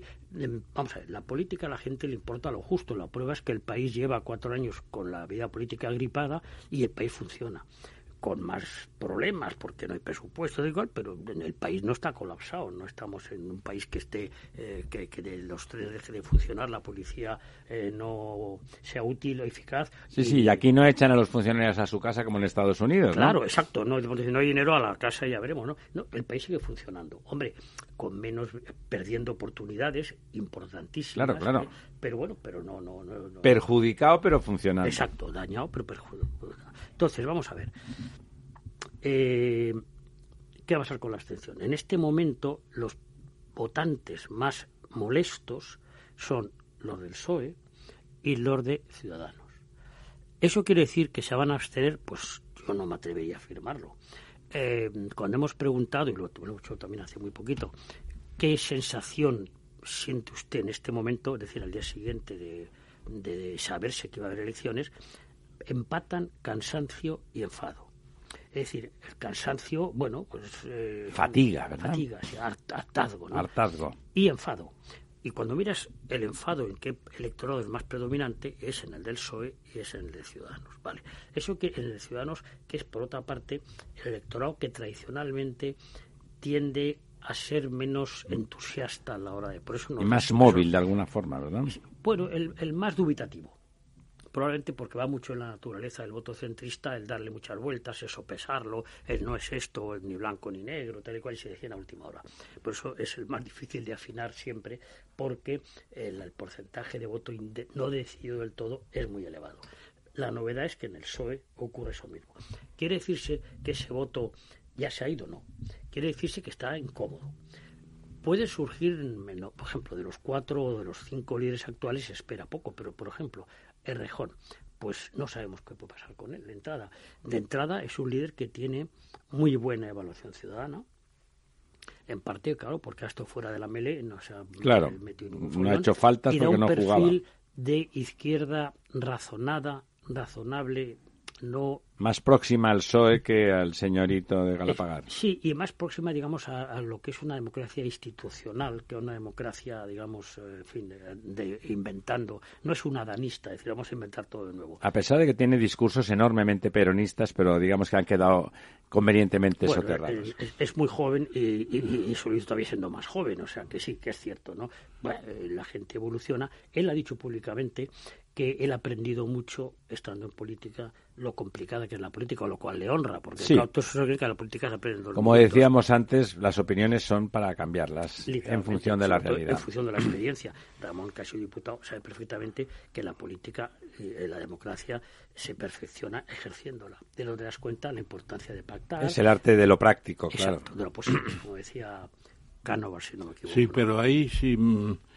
Si seguimos con el análisis de qué puede pasar de aquí al 10 de noviembre, yo diría que hay dos factores importantes. Uno es la división de la izquierda. La división de la izquierda ha creado una especie de sinsabor global qué sé yo, lo ha dicho muy bien eh, eh, el diputado de izquierda republicana eh, Rufián, Rufián lo ha dicho muy bien. Hemos perdido la gran oportunidad. Una unión de Podemos suavizada por, por el propio Sánchez, etcétera, habría sido demoledora. Y ahí va a haber una. Demoledora para el país. Para, para todo, para todo. Y, y explicándolo bien, yo creo que habrían ganado en votos conjuntamente. Pero Podemos se va a caer y Sánchez no lo tiene tan claro. Y luego la desaceleración económica que ya empieza a convertirse en un horizonte eh, incluso auspiciado por de certidumbre, ¿no? El, Banco de... España. Ya el Banco de España baja de 2,4 a 2. Pues eh, el 4 sobre 2,4 es, es un 20% casi. Es una barbaridad de crecimiento. Y luego además, pues el componente de creación de empleo está deteriorándose gravemente. Aquí estamos viendo los efectos también del salario mínimo, que tanto eh, ensalzaban algunos. Y yo creo que todo eso va a haber dos balances. Uno en los pocos días de octubre y otro en los pocos días de noviembre, de cómo ha ido el mes, de cómo ha ido el trimestre, etcétera. Claro. Y, de cómo se ve el... Y yo creo que eso, y luego las pensiones, se van a atrever a hacer una reforma antes de, de las eh, elecciones. Eso es otro tema, porque luego los viernes sociales, eso es un reparto de premios, es una cosa escandalosa que yo creo que en un momento dado los partidos tendrán que decir, bueno, ya está bien, ya está bien de financiar al Partido Socialista desde el Tesoro Público, ¿no? Sí, yo creo que como tú dices... El ¿Por ahí cómo lo ves tú? Pues veo que en efecto una de las incógnitas que estábamos comentando es cómo evoluciona la economía en este mes y pico eh, y cómo se perciba. La gente es muy pesimista, el 80% cree que es probable que haya una nueva recesión lo cual, bueno, pues eh, no es precisamente un factor de entusiasmo, ¿verdad? No. Y luego lo que tú dices de la división de la izquierda. Bueno, es que la izquierda tiende a dividirse por una razón. Yo creo que históricamente, y tú eso lo sabes mejor que yo, es que eh, hay una izquierda que es, vamos, incuestionablemente, eh, digamos, constitucional, que cree en las instituciones, y otra que es el paso en la República, no ha pasado de, siempre, nunca ha habido una unión de la izquierda, hubo una unión de la derecha. La derecha en ese sentido es más flexible. Y, y pasó en la derecha. Hay una derecha que cuestiona no tan frontalmente como, quizá el, sector más radical de la izquierda, eh, la institucionalidad vigente, pero que sí es muy reticente. ¿no? Claro, es más fácil pactar con el reticente, y con esto no estoy justificándolo, en este caso que el PP pacte con Vox, que el PSOE pacte con Podemos, mientras Podemos no haga un repudio explícito de las vías extraparlamentarias, no cuestione el parlamentarismo, diga claramente que no hay otra democracia más que la representativa, que la democracia directa es un mito superado, pero eh, dicho explícitamente. yo comprendo que para el PSOE le cueste, aparte por otras razones puramente electoralistas, de disputarse el mismo terreno, eh, tener como socio a alguien de que, como ha dicho Pedro Sánchez, quizá lo ha dicho muy bruscamente, pero no le merece confianza que tenga el mismo respeto institucional que, él pueda tener. ¿eh? Y lo vemos, por ejemplo, en el caso de Cataluña con eh, los comunes, ¿verdad? Que pues, eh, en algunos temas pues están dentro de la legalidad, en otros parece que están cuestionándolo todo, ¿no? Entonces, eso explica esa, esa dificultad de la izquierda para unirse, teóricamente, unidos, y, pero claro, estamos en las mismas, teóricamente, en la práctica pues ya veremos. Son muchos los factores que de aquí al 10 de noviembre pueden incidir y yo creo que a estas alturas hacer una estimación de lo que vaya a pasar sobre todo con la precisión de tantos diputados tal tal, es bueno, es un juego de salón. Nos decía usted, me parecía relevante que los dos partidos, los tanto PP como Podemos, digamos que habían salido de las disputas que no llevaron a la formación de gobierno relativamente indemnes, relativamente, seguramente más indemne el PP, porque no participó en ningún momento. Eh, la retórica del señor Iglesias funciona con su parroquia. Visto con distancia se ve que es retórica, pero seguramente con su parroquia no ha sufrido particularmente. Es una cosa que hace bien el señor Iglesias, tratar el lenguaje con respecto a su parroquia. Y que los grandes eh, perjudicados han sido, eh, según los números, el PSOE, el señor Sánchez y el señor Rivera Claro, desde fuera la percepción que teníamos desde, desde el profanismo, pero de la observación política, era que el gran perjudicado, el que más perjudicado estaba era el señor Rivera y que las heridas del señor Sánchez se iban a restañar. Esa es un poco esa percepción que había, ¿no? La, la sensación de que la cerrazón de Rivera era una posición de no gobernanza, ¿no? O sea, la cerrazón de no querer ni tan siquiera sentarse con la mesa, eso con el partido al que habían votado más españoles, porque eso era así y eso era impepinable, por lo tanto, de alguna forma era una posición no democrática, ¿no? En cambio, por lo que usted apunta, también ha habido un desgaste importante de las huestes socialistas en ese en ese rifirrafe para no llegar tal. ¿Le parece ¿Le parece, ya sé que me está diciendo usted, lo repite con rigor permanentemente, que esa foto puede ir cambiando, pero ¿le parece que las heridas, eh, a la vista de los números y de los datos y de las respuestas, ¿le parecen equivalentes o le parece que, como percibimos eh, otros desde fuera, las heridas socialistas son más superficiales? No sé cómo son de profundas, lo que dudo es que sean tan determinantes como para impedir de nuevo el voto de esa gente o también la abstención, es decir, no hay manera de saberlo. Si hay una decepción grande. Que sean ciudadanos y PSOE los más dañados se explica por una razón muy sencilla, que es que a la luz de los datos después de las elecciones de abril había una mayoría clarísima. De claro, ellos podían. Claro, y de hecho lo habían intentado ya, habían firmado el famoso pacto del acuerdo, claro, cuando no llegaban a los ciento mayoría absoluta, ¿no? Entonces, claro, la gente hay que explicarle muy bien por qué lo que valía hace apenas año y medio ya no vale, por qué eh, el otro socio pasa a ser un truán, el otro socio eh, se convierte en una derecha cuando estaban a punto de pactar. La gente no lo entiende. Y eso ha desconcertado una parte del PSOE, de los votantes del PSOE, el PSOE, los votantes estaban divididos. Querían un acuerdo. La mitad quería con Ciudadanos, la mitad, dicho, en fin, a grandes, sí, y la mitad con Podemos. Es decir, les valía cualquiera de los lo que querían era un acuerdo.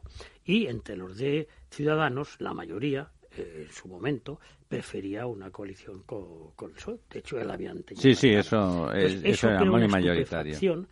En dos electorados muy sensibles. Uno, el centrista, porque es el electorado más eh, no sé cómo decirlo sin que resulte... Más volátil, sí. Más volátil, pero también más informado, el que más... Eh, hay mucha gente de aluvión, ¿cierto? el menos hooligan, el que más se preocupa de su voto, ¿no? Exacto, el que más reflexiona, eh, son profesionales, estoy haciendo un estereotipo, pero bueno, profesionales jóvenes, más culto, con más nivel educativo, entre 30 y 45 años, es decir, gente que, que, que son pragmática, que son moderadas, que pueden votar al PSOE, pueden votar quizá una izquierda moderada en un momento determinado, pero que se sienten centristas en ese sentido de la moderación. Son liberales, se, ganan la vida. Sí, en el sentido anglosajón, totalmente de acuerdo.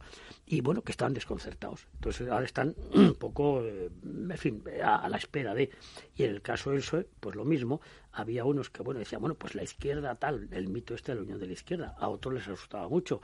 Y entonces, bueno, pues al final eh, la dirigencia ha decidido eh, ni unos ni otros. bueno, unos porque no han querido eh, ellos, que es el caso de Ciudadanos, otros porque la mm. propia dirigencia no se fiaba o no eh, sintonizaba, no había empatía con el socio, que por otra parte no garantizaba la mayoría, requería un juego muy Solo garantizaba su presencia, que es muy competitiva cuando tiene cuando tiene Pero estando por medio la estrategia a saber qué pasa con Esquerra. Esquerra es un partido que como todos los partidos es muy respetable porque representa a unos votantes, pero cuyo historial de, fin, de cambio de postura es, espectacular. muy, en función de su dolor de dolor de 155 monedas de plata que impidió una de las posibles salidas al lío en que estamos, ¿no? Entonces, ahora resulta que no, que son los más pragmáticos y los de Jun los más, en fin, eh, irredentistas. Bueno, pues eh, no sé complicado. Bueno, lo vamos a ver, lo vamos a ver en un futuro y a lo mejor le volvemos a llamar a usted, volvemos a abusar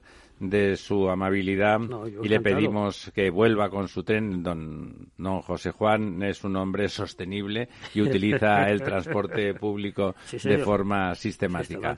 Y yo le agregaría, le daría un regalo de despedida. Ah, te lo agradezco muchísimo. que has citado a Keynes eh, antes a propósito de cuando cambian las circunstancias. cambian las circunstancias. Pues eh, Churchill decía que cuando preguntaba a sus economistas, que eran cuatro los preferidos, que siempre había eh, cuatro opiniones diferentes. Dice que salvo que esté también Keynes en, ese, en esos cuatro, porque entonces siempre tengo cinco.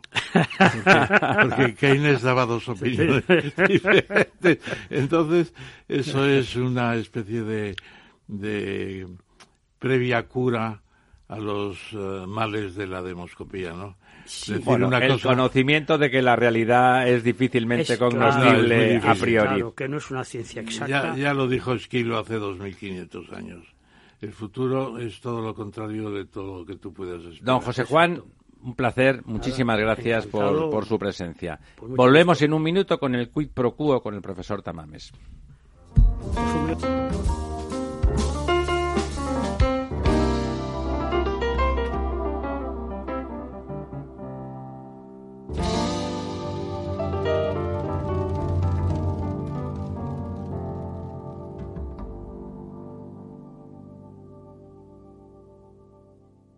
La verdad desnuda. Capital Radio. Inversión inmobiliaria acompaña al mercado inmobiliario en este nuevo ciclo. Todos los jueves de 10.30 a 13 horas, el inversor encontrará las claves para realizar su mejor inversión. La mañana de los jueves en Capital Radio tomamos el pulso al sector inmobiliario. Noticias, análisis de mercado y debates donde los protagonistas del sector podrán contar en primera persona los retos a los que se enfrenta el ladrillo. Inversión inmobiliaria pone la voz al sector inmobiliario. Aquí en Capital Radio.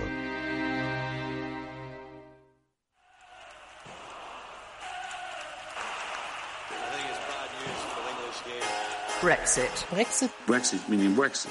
Le Brexit. A no deal. No estamos hablando de win-win o de win-lose, estamos hablando de lose-lose. ¿Y tú más? Yo creo que sería una irresponsabilidad. Podemita. ¿Y tú más? No es suficiente. Y yo más. Y le traigo aquí una propuesta, señor Rajoy. Pero hay que reconocerle a, a Mariano Rajoy que ha mantenido la elegancia en su despedida que no ha tenido su portavoz. ¡Viva el vino! ¿Esto es un lío? Vamos a intentar formar gobierno. Brexit, nuevas elecciones, Draghi se marcha, guerra comercial. La temporada arranca más fuerte que nunca. Te lo contamos cada tarde en Mercado Abierto. Y que no te pille con tu dinero. Fuera de juego.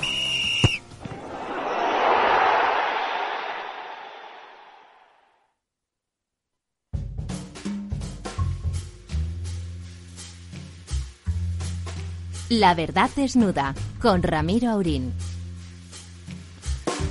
Pues aquí estamos, después de, del rigor y de la voluntad de decir la verdad, lo cual no menudea en estos tiempos de José Juan Toaria. Eh, y bueno, analizando qué puede pasar o cómo puede pasar en ese 10 de noviembre. Ya vemos que puede pasar de todo.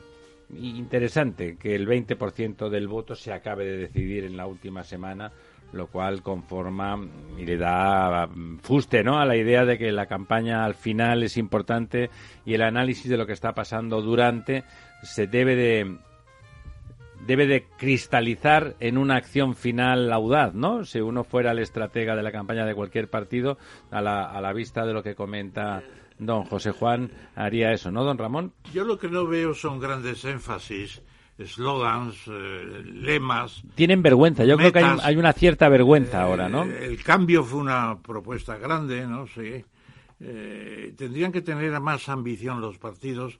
No hay grandes. Proyectos. Como está la cosa muy peleada, me parece que la ambición es el sillón y el sueldo. Un poco de la desaceleración económica también está contribuyendo.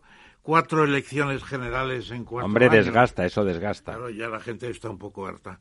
Lo que sí le propongo don Ramiro, es que más adelantada la campaña, que ya ha empezado de hecho, eh, invitemos un día a Mando de Miguel, porque es una escuela... sí, está un poco retirado, ¿no? No, está muy retirado, pero es un hombre de gran capacidad y yo creo que le tenemos que traer como sociólogo. Pues ¿por qué no? A ver que como mínimo a conocer sus opiniones. Vamos a dejar pasar un tiempo, sí, me parece que sí. Bueno, pues vamos allá con el quid pro quo. Tenemos 21 minutos por delante.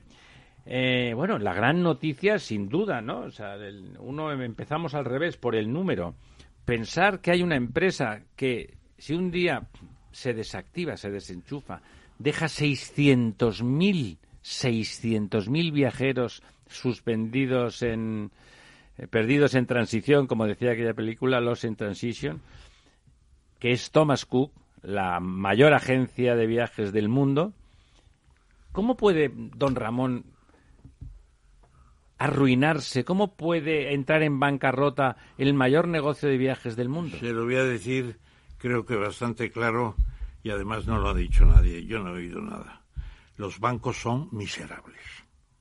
Que los bancos, por no aportar 200 millones de euros, me parece que ¿Los son. iban a recuperar? Claro, la pregunta es esa. Pero ¿no? bueno, es que el programa de rescate del, de, de- de- de Cook era de 1.200 millones, que tampoco son los 60.000 de los bancos españoles, las cajas de ahorro españolas, o los 21.000 de Bankia. Son 1.200, una miseria.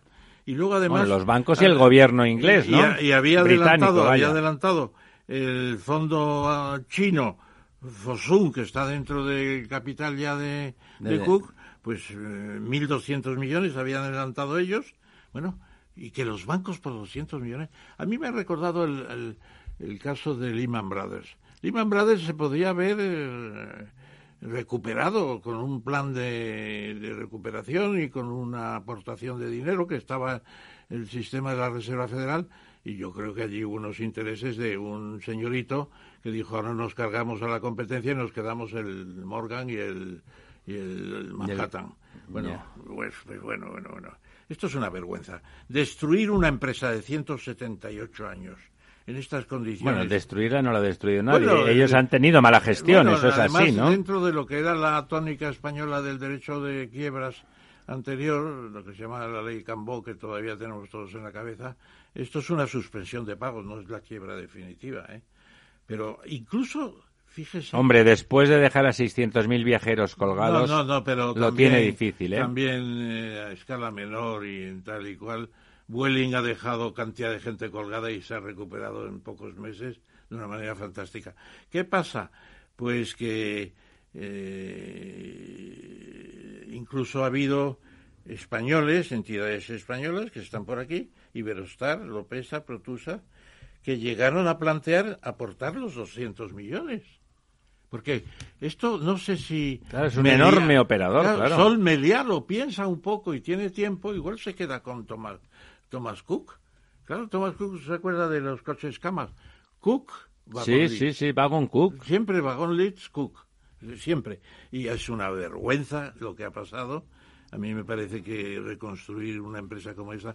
Lo que pasa es que. Quizá la- el gobierno británico está tan ocupado en, en- en las Sí. chorradas del Brexit, en Y las gobierno- irracionalidades, Sí, que no se ha ocupado de una gran empresa, porque es británica esa empresa. Claro, es británica, eh, muy antigua, muy buena, y no se puede decir que haya sido por que no habían avanzado suficiente en la digitalización y que Mala el- gestión. el Una- Brexit, cuando el- uno fracasa hay que ser autocrítico y a- admitir que ha habido mala gestión, don Ramón. No ha habido mala gestión, pero todas las empresas tienen sus más y sus menos.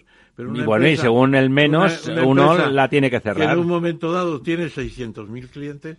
No hay muchos. No, no. No hay muchos en el mundo, verdaderamente. No, no, esa era la agencia de viajes más importante Claro, del esto mundo. también ¿no? es el low cost, claro, la competencia es durísima, los márgenes de ganancia son muy Son muy pequeños, estrechos, sí. muy estrechos y ha pasado lo que ha pasado, pero yo creo que ha sido lamentable.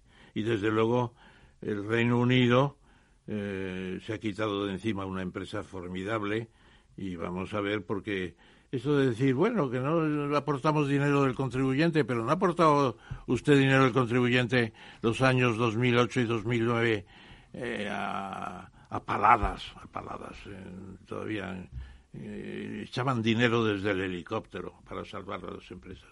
Aquí, aquí no ha llegado el helicóptero. Aquí no ha llegado el helicóptero. yo, ¿no? yo estoy indignado con esto, estoy verdaderamente indignado. Sí, es un, un fin de época, ¿no? De alguna forma, cómo el low cost descompone las grandes organizaciones. Claro. Eh, será un objeto de estudio, yo creo que interesante, más allá de, la, Sonando- melanco- de la melancolía por, por su por el fracaso final de una de un grande, ¿no? Un grande si que inauguró permite- más el, el- si el permite- mundo de los viajes, si ¿no? me permite una gota de nostalgia, es el Oriente Express de Agatha Christie, Crimen en el Oriente Express, era todo... Eran Bagunlich Cook, ¿no? Thomas, Thomas Cook, todo. Thomas Cook, todo, ¿verdad? Sí, todo, todo. Fantástico. Bueno, lamentable, una muestra más de que este Johnson tiene la cabeza, no sé dónde, en Bavia. Bueno, en ningún sitio, ¿no? En, en, me decían que este, eso que comentábamos en algún momento estas semanas, de llamar a sus amigos. ¿Habéis visto lo que estoy montando? ¡Qué divertido! Sí, sobre Eh, todo... Es este, ese tono frívolo con Hemos que... hablado en este programa y yo creo que siempre dijimos que Johnson había engañado a la reina y que la separación de poderes de- desaparecía con Bueno, lo han- el cierre del Parlamento por el Ejecutivo. Le han negado la mayor, ¿no? Claro, Por eso. claro. El Entonces, tribunal entre- les ha dicho que de eso nada, ¿no? Hoy a las once y media vuelve a estar el speaker, este señor tan simpático que da esas voces. eh, ya salió ayer. Esa puesta en escena en la, en la formidable. televisión, decía que hoy a las once y media, recién llegado de los Estados Unidos, tiene que estar allí Johnson. Le van a pedir la dimisión prácticamente todos. ¿Todo sí? ¿Cree usted que el Partido Conservador no, no, también? No, no, ¿Los Tories? En el Partido Conservador yo creo que al final le defenderá, pero lo tiene muy, muy mal, muy mal. Con lo cual, la negociación con, con la Unión Europea no tiene... Es un, pa- es un pollo sin cabeza el Reino Unido ahora. Sí, por fin nos estamos enterando un poco de qué son los sistemas que van a sustituir al backstop, que es la unión aduanera que se mantiene. Bueno, pues es un sistema, no hay que Hablamos negarlo. de Irlanda. De, de- Irlanda del Norte, interesante, porque de hecho lo tenemos nosotros ya implantado. Nosotros tenemos la unión aduanera, pero también tenemos, tenemos información estadística del comercio interregional de la Unión Europea, porque hay una, el, el- el- ¿cómo se llama? El Eurostat tiene unos sistemas de que las empresas exportan, importan, etcétera, y automáticamente tienen que explicarlo todo. Y entonces Eurostat es el sistema de- estadístico europeo. Sí, para que lo y entonces eh, aplicado ese sistema a los tráficos entre Irlanda del Norte y el resto, pues pueden seguir siendo absolutamente libres y estadísticamente están muy vigilados. Eh, por primera vez he encontrado una explicación medio racional. Una posibilidad real de que eso funcione. Sí, y yo creo que a Juncker le ha hecho le ha hecho mella, pero vamos a ver lo que hacen al final, porque el 31 de octubre está ya a la vuelta de la esquina ya. Totalmente. Bueno. Y nosotros, eh, diez días después, iremos a votar, porque el servidor es de los que cree que, a pesar de los políticos, eh, ir a votar es irrenunciable. Yo so- solamente dejé de votar una vez. El referéndum sobre la Unión Europea que hizo Rodríguez Zapatero sobre la Constitución. Dije, pero ¿para qué convoca este un referéndum si sabe que el 80% de los españoles somos europeístas? Bueno, pues para, para- lu- para lucirse. para ¿eh? ganarlo, efectivamente. Para ganarlo, claro, lo ganó y luego la Constitución se fue al garete, no, no hay Constitución. No, eh, no la hubo porque en Francia Y en Holanda. y en Holanda Fueron negativos. fueron negativos, sí. Curioso y lamentable, ¿no? Dos países fundadores de los seis primeros, además. Era por política interior, claro. Los holandeses son más europeístas que nosotros y los franceses poco menos. Poco menos. Los Sí, franceses sí, los son- holandeses son los más sorprendentes porque en son el chauvinistas, los franceses Los- son chauvinistas. Bueno, eh, otro de sus temas preferidos y de los nuestros y, y del mundo, y más vale que lo sea del mundo, el cambio climático. La nueva, el 23 de este mes, eh, encontraremos la- en Nueva York la nueva cumbre del clima, ju- justamente en un país que se aparta de los compromisos internacionales para salvar al planeta. Eh, bueno, usted Me permite una pequeña no predicción, porque me voy a curar de En salud. el posible desacierto. En, en diciembre se da el Premio Nobel de la Paz, que lo da el Parlamento de Noruega, porque así lo decidió Nobel. Eh, entonces, eh, ¿quién va a ser el Premio Nobel de la Paz? Eh, ¿Va a ser Greta Thunberg, la chica joven sueca? no debería, ¿no? Pues yo creo que se lo van a pensar. Se lo darían con mucho gusto, pero yo creo que se lo van a pensar. Está haciendo un gran trabajo. Pero está agitando mucho. No es ya Premio Nobel de la Paz, no. Y Otro. tiene, tiene muchos enemigos. Tiene muchos enemigos. Yo creo que el movimiento que ha hecho juvenil es formidable, pero, pero, pero, pero, pero, hay peros. Ha, ha empezado a ser agresivo ese movimiento y Bueno, entonces ya lo de la paz puede ser más Bueno, allí discutible. estaba ¿no? Guterres con su Greta al lado, ¿no? En, en la reunión del 23 de septiembre en la cumbre del clima de Nueva York. ¿Cuántos años tiene la niñita esta? 16. Ah, ya tiene 16 porque empezó hace... Sí, pero yo creo que tiene algún problema, algún problema psíquico. Eh, ¿Sí? Dicen, dicen que tiene un, un- algo parecido al autismo, parecido. Ya. Pero, Hombre, ya pero- comunica mucho y Sí, está pero eh, también hay que reconocer su enorme valor, porque no creo que esté movida por ningún lobby. No, no, creo no. que esté movida No. por ningún lobby. Es complejo. Vamos a ver el Parlamento de Noruega qué hace. Atentos.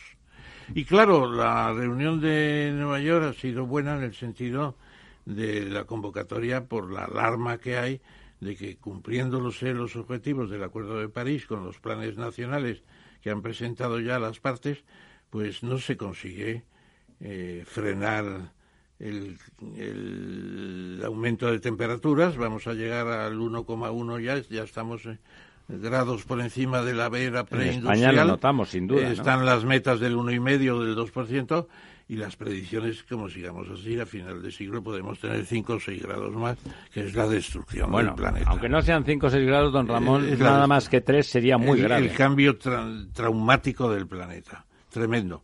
Y claro, pues, en vez de adherirse... Cambio traumático para nosotros los seres humanos, don Ramón. Para el planeta no tanto, ¿eh? Y el planeta... El planeta ha tenido temperaturas Bueno, la- más lo que altas. pasa es que está la adaptación también. Las especies van a migrar al norte. Eh, hay un problema y Efectivamente. hay incluso con el- la producción de vinos ya hay un problema. Sí, sí, se está yendo hacia alturas, zonas más altas. Los cereales igual, la agricultura está muy afectada. Una cierta desertificación Todo, de las zonas todo, todo. medias. Entonces, lo malo de la reunión de Nueva York es que los tres países más importantes del mundo, por su población y contaminación, China, Estados Unidos y Rusia, Están pues- en contra. Pues eh, están en contra, claro. Y entonces, Claro, eso es un sinsentido eh, descomunal. ¿no? eh, Estados Unidos y la India también no, no está tampoco muy adherida. Claro, son eh, cuatro mil millones de personas. La mitad Más- de la Más de la población. mitad, más de la mitad.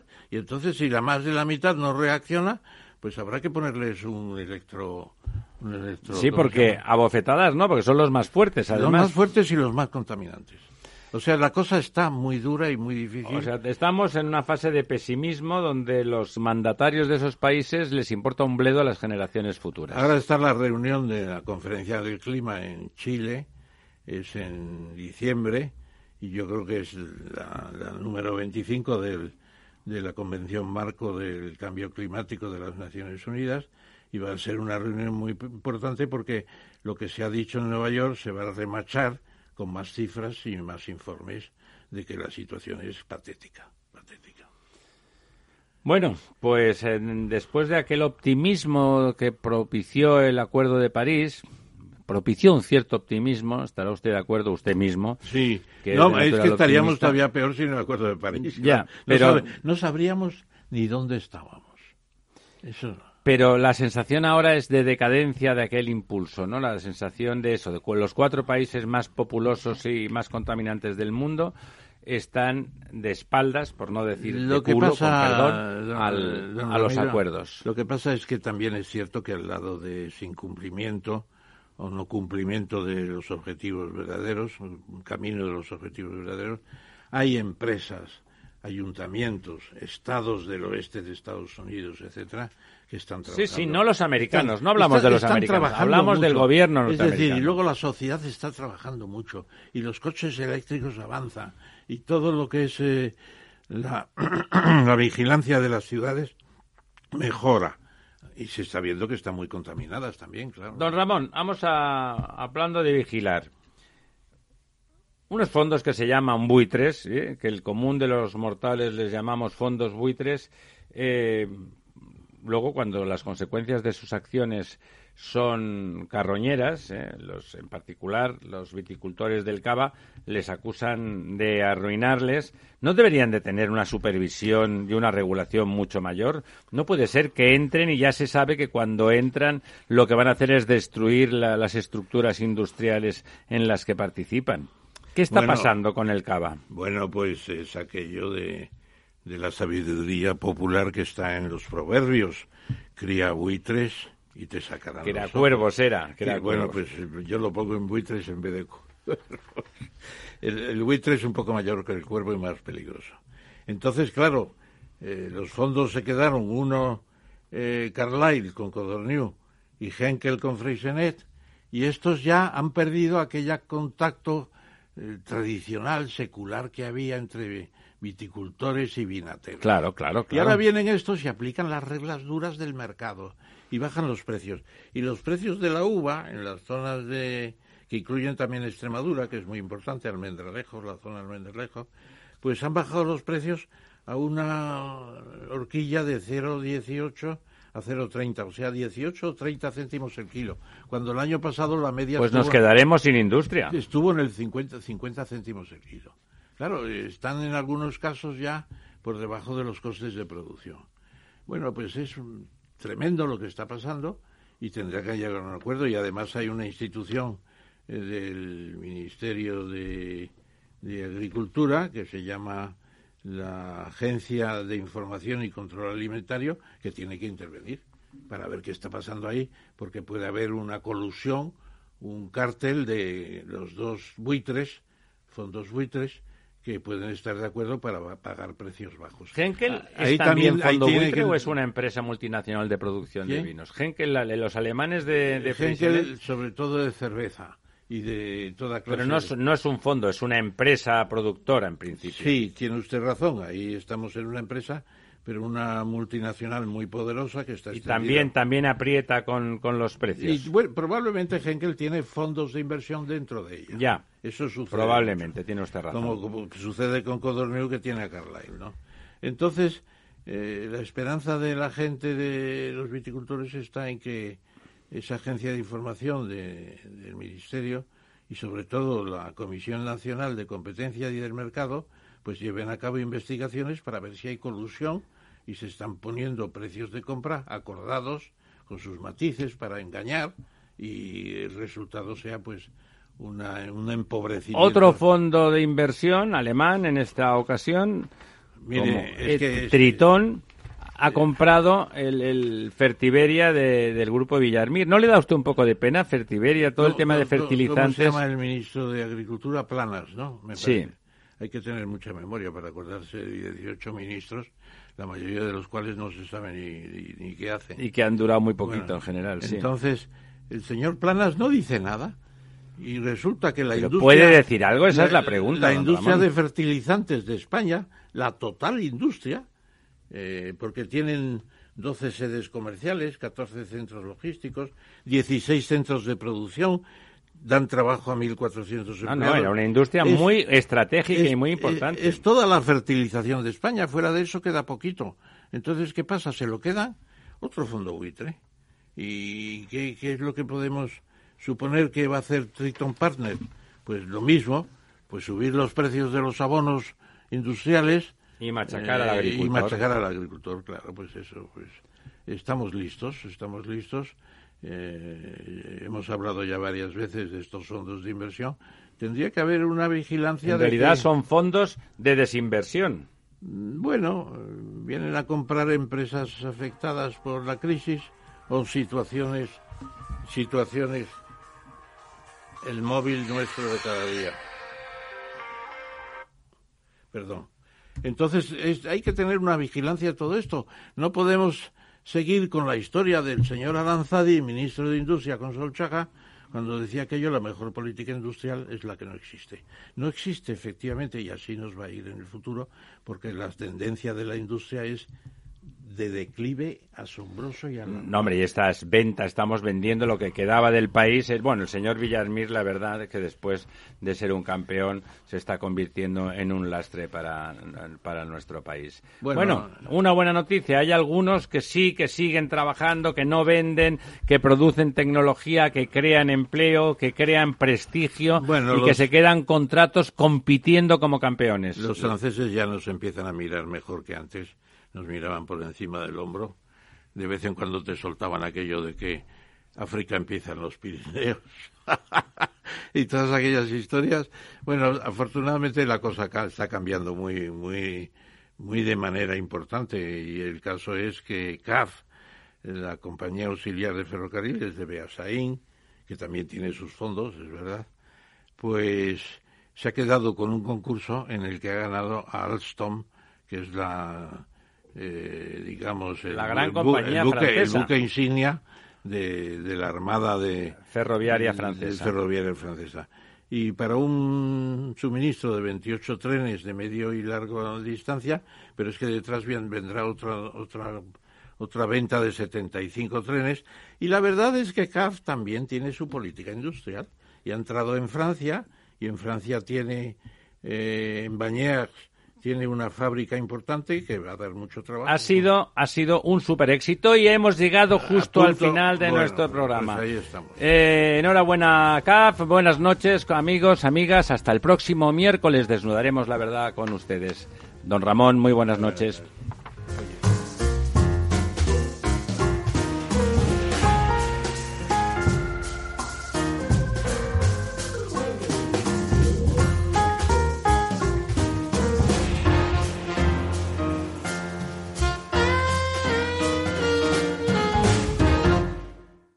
¿Sabes cuál es el mejor dial para escuchar Capital Radio?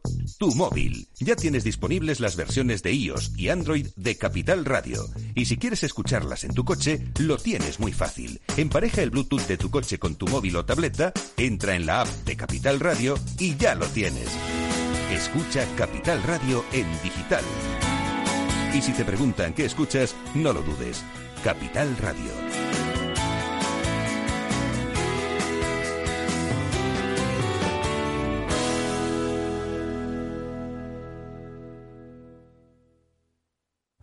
Únete a El Viajero de la Ciencia todos los jueves a las 10 de la noche en Capital Radio. Acompáñanos por todo el mundo en nuestra búsqueda de las noticias más impactantes sobre ciencia y tecnología. Síguenos en las redes sociales y en el podcast buscando El Viajero de la Ciencia.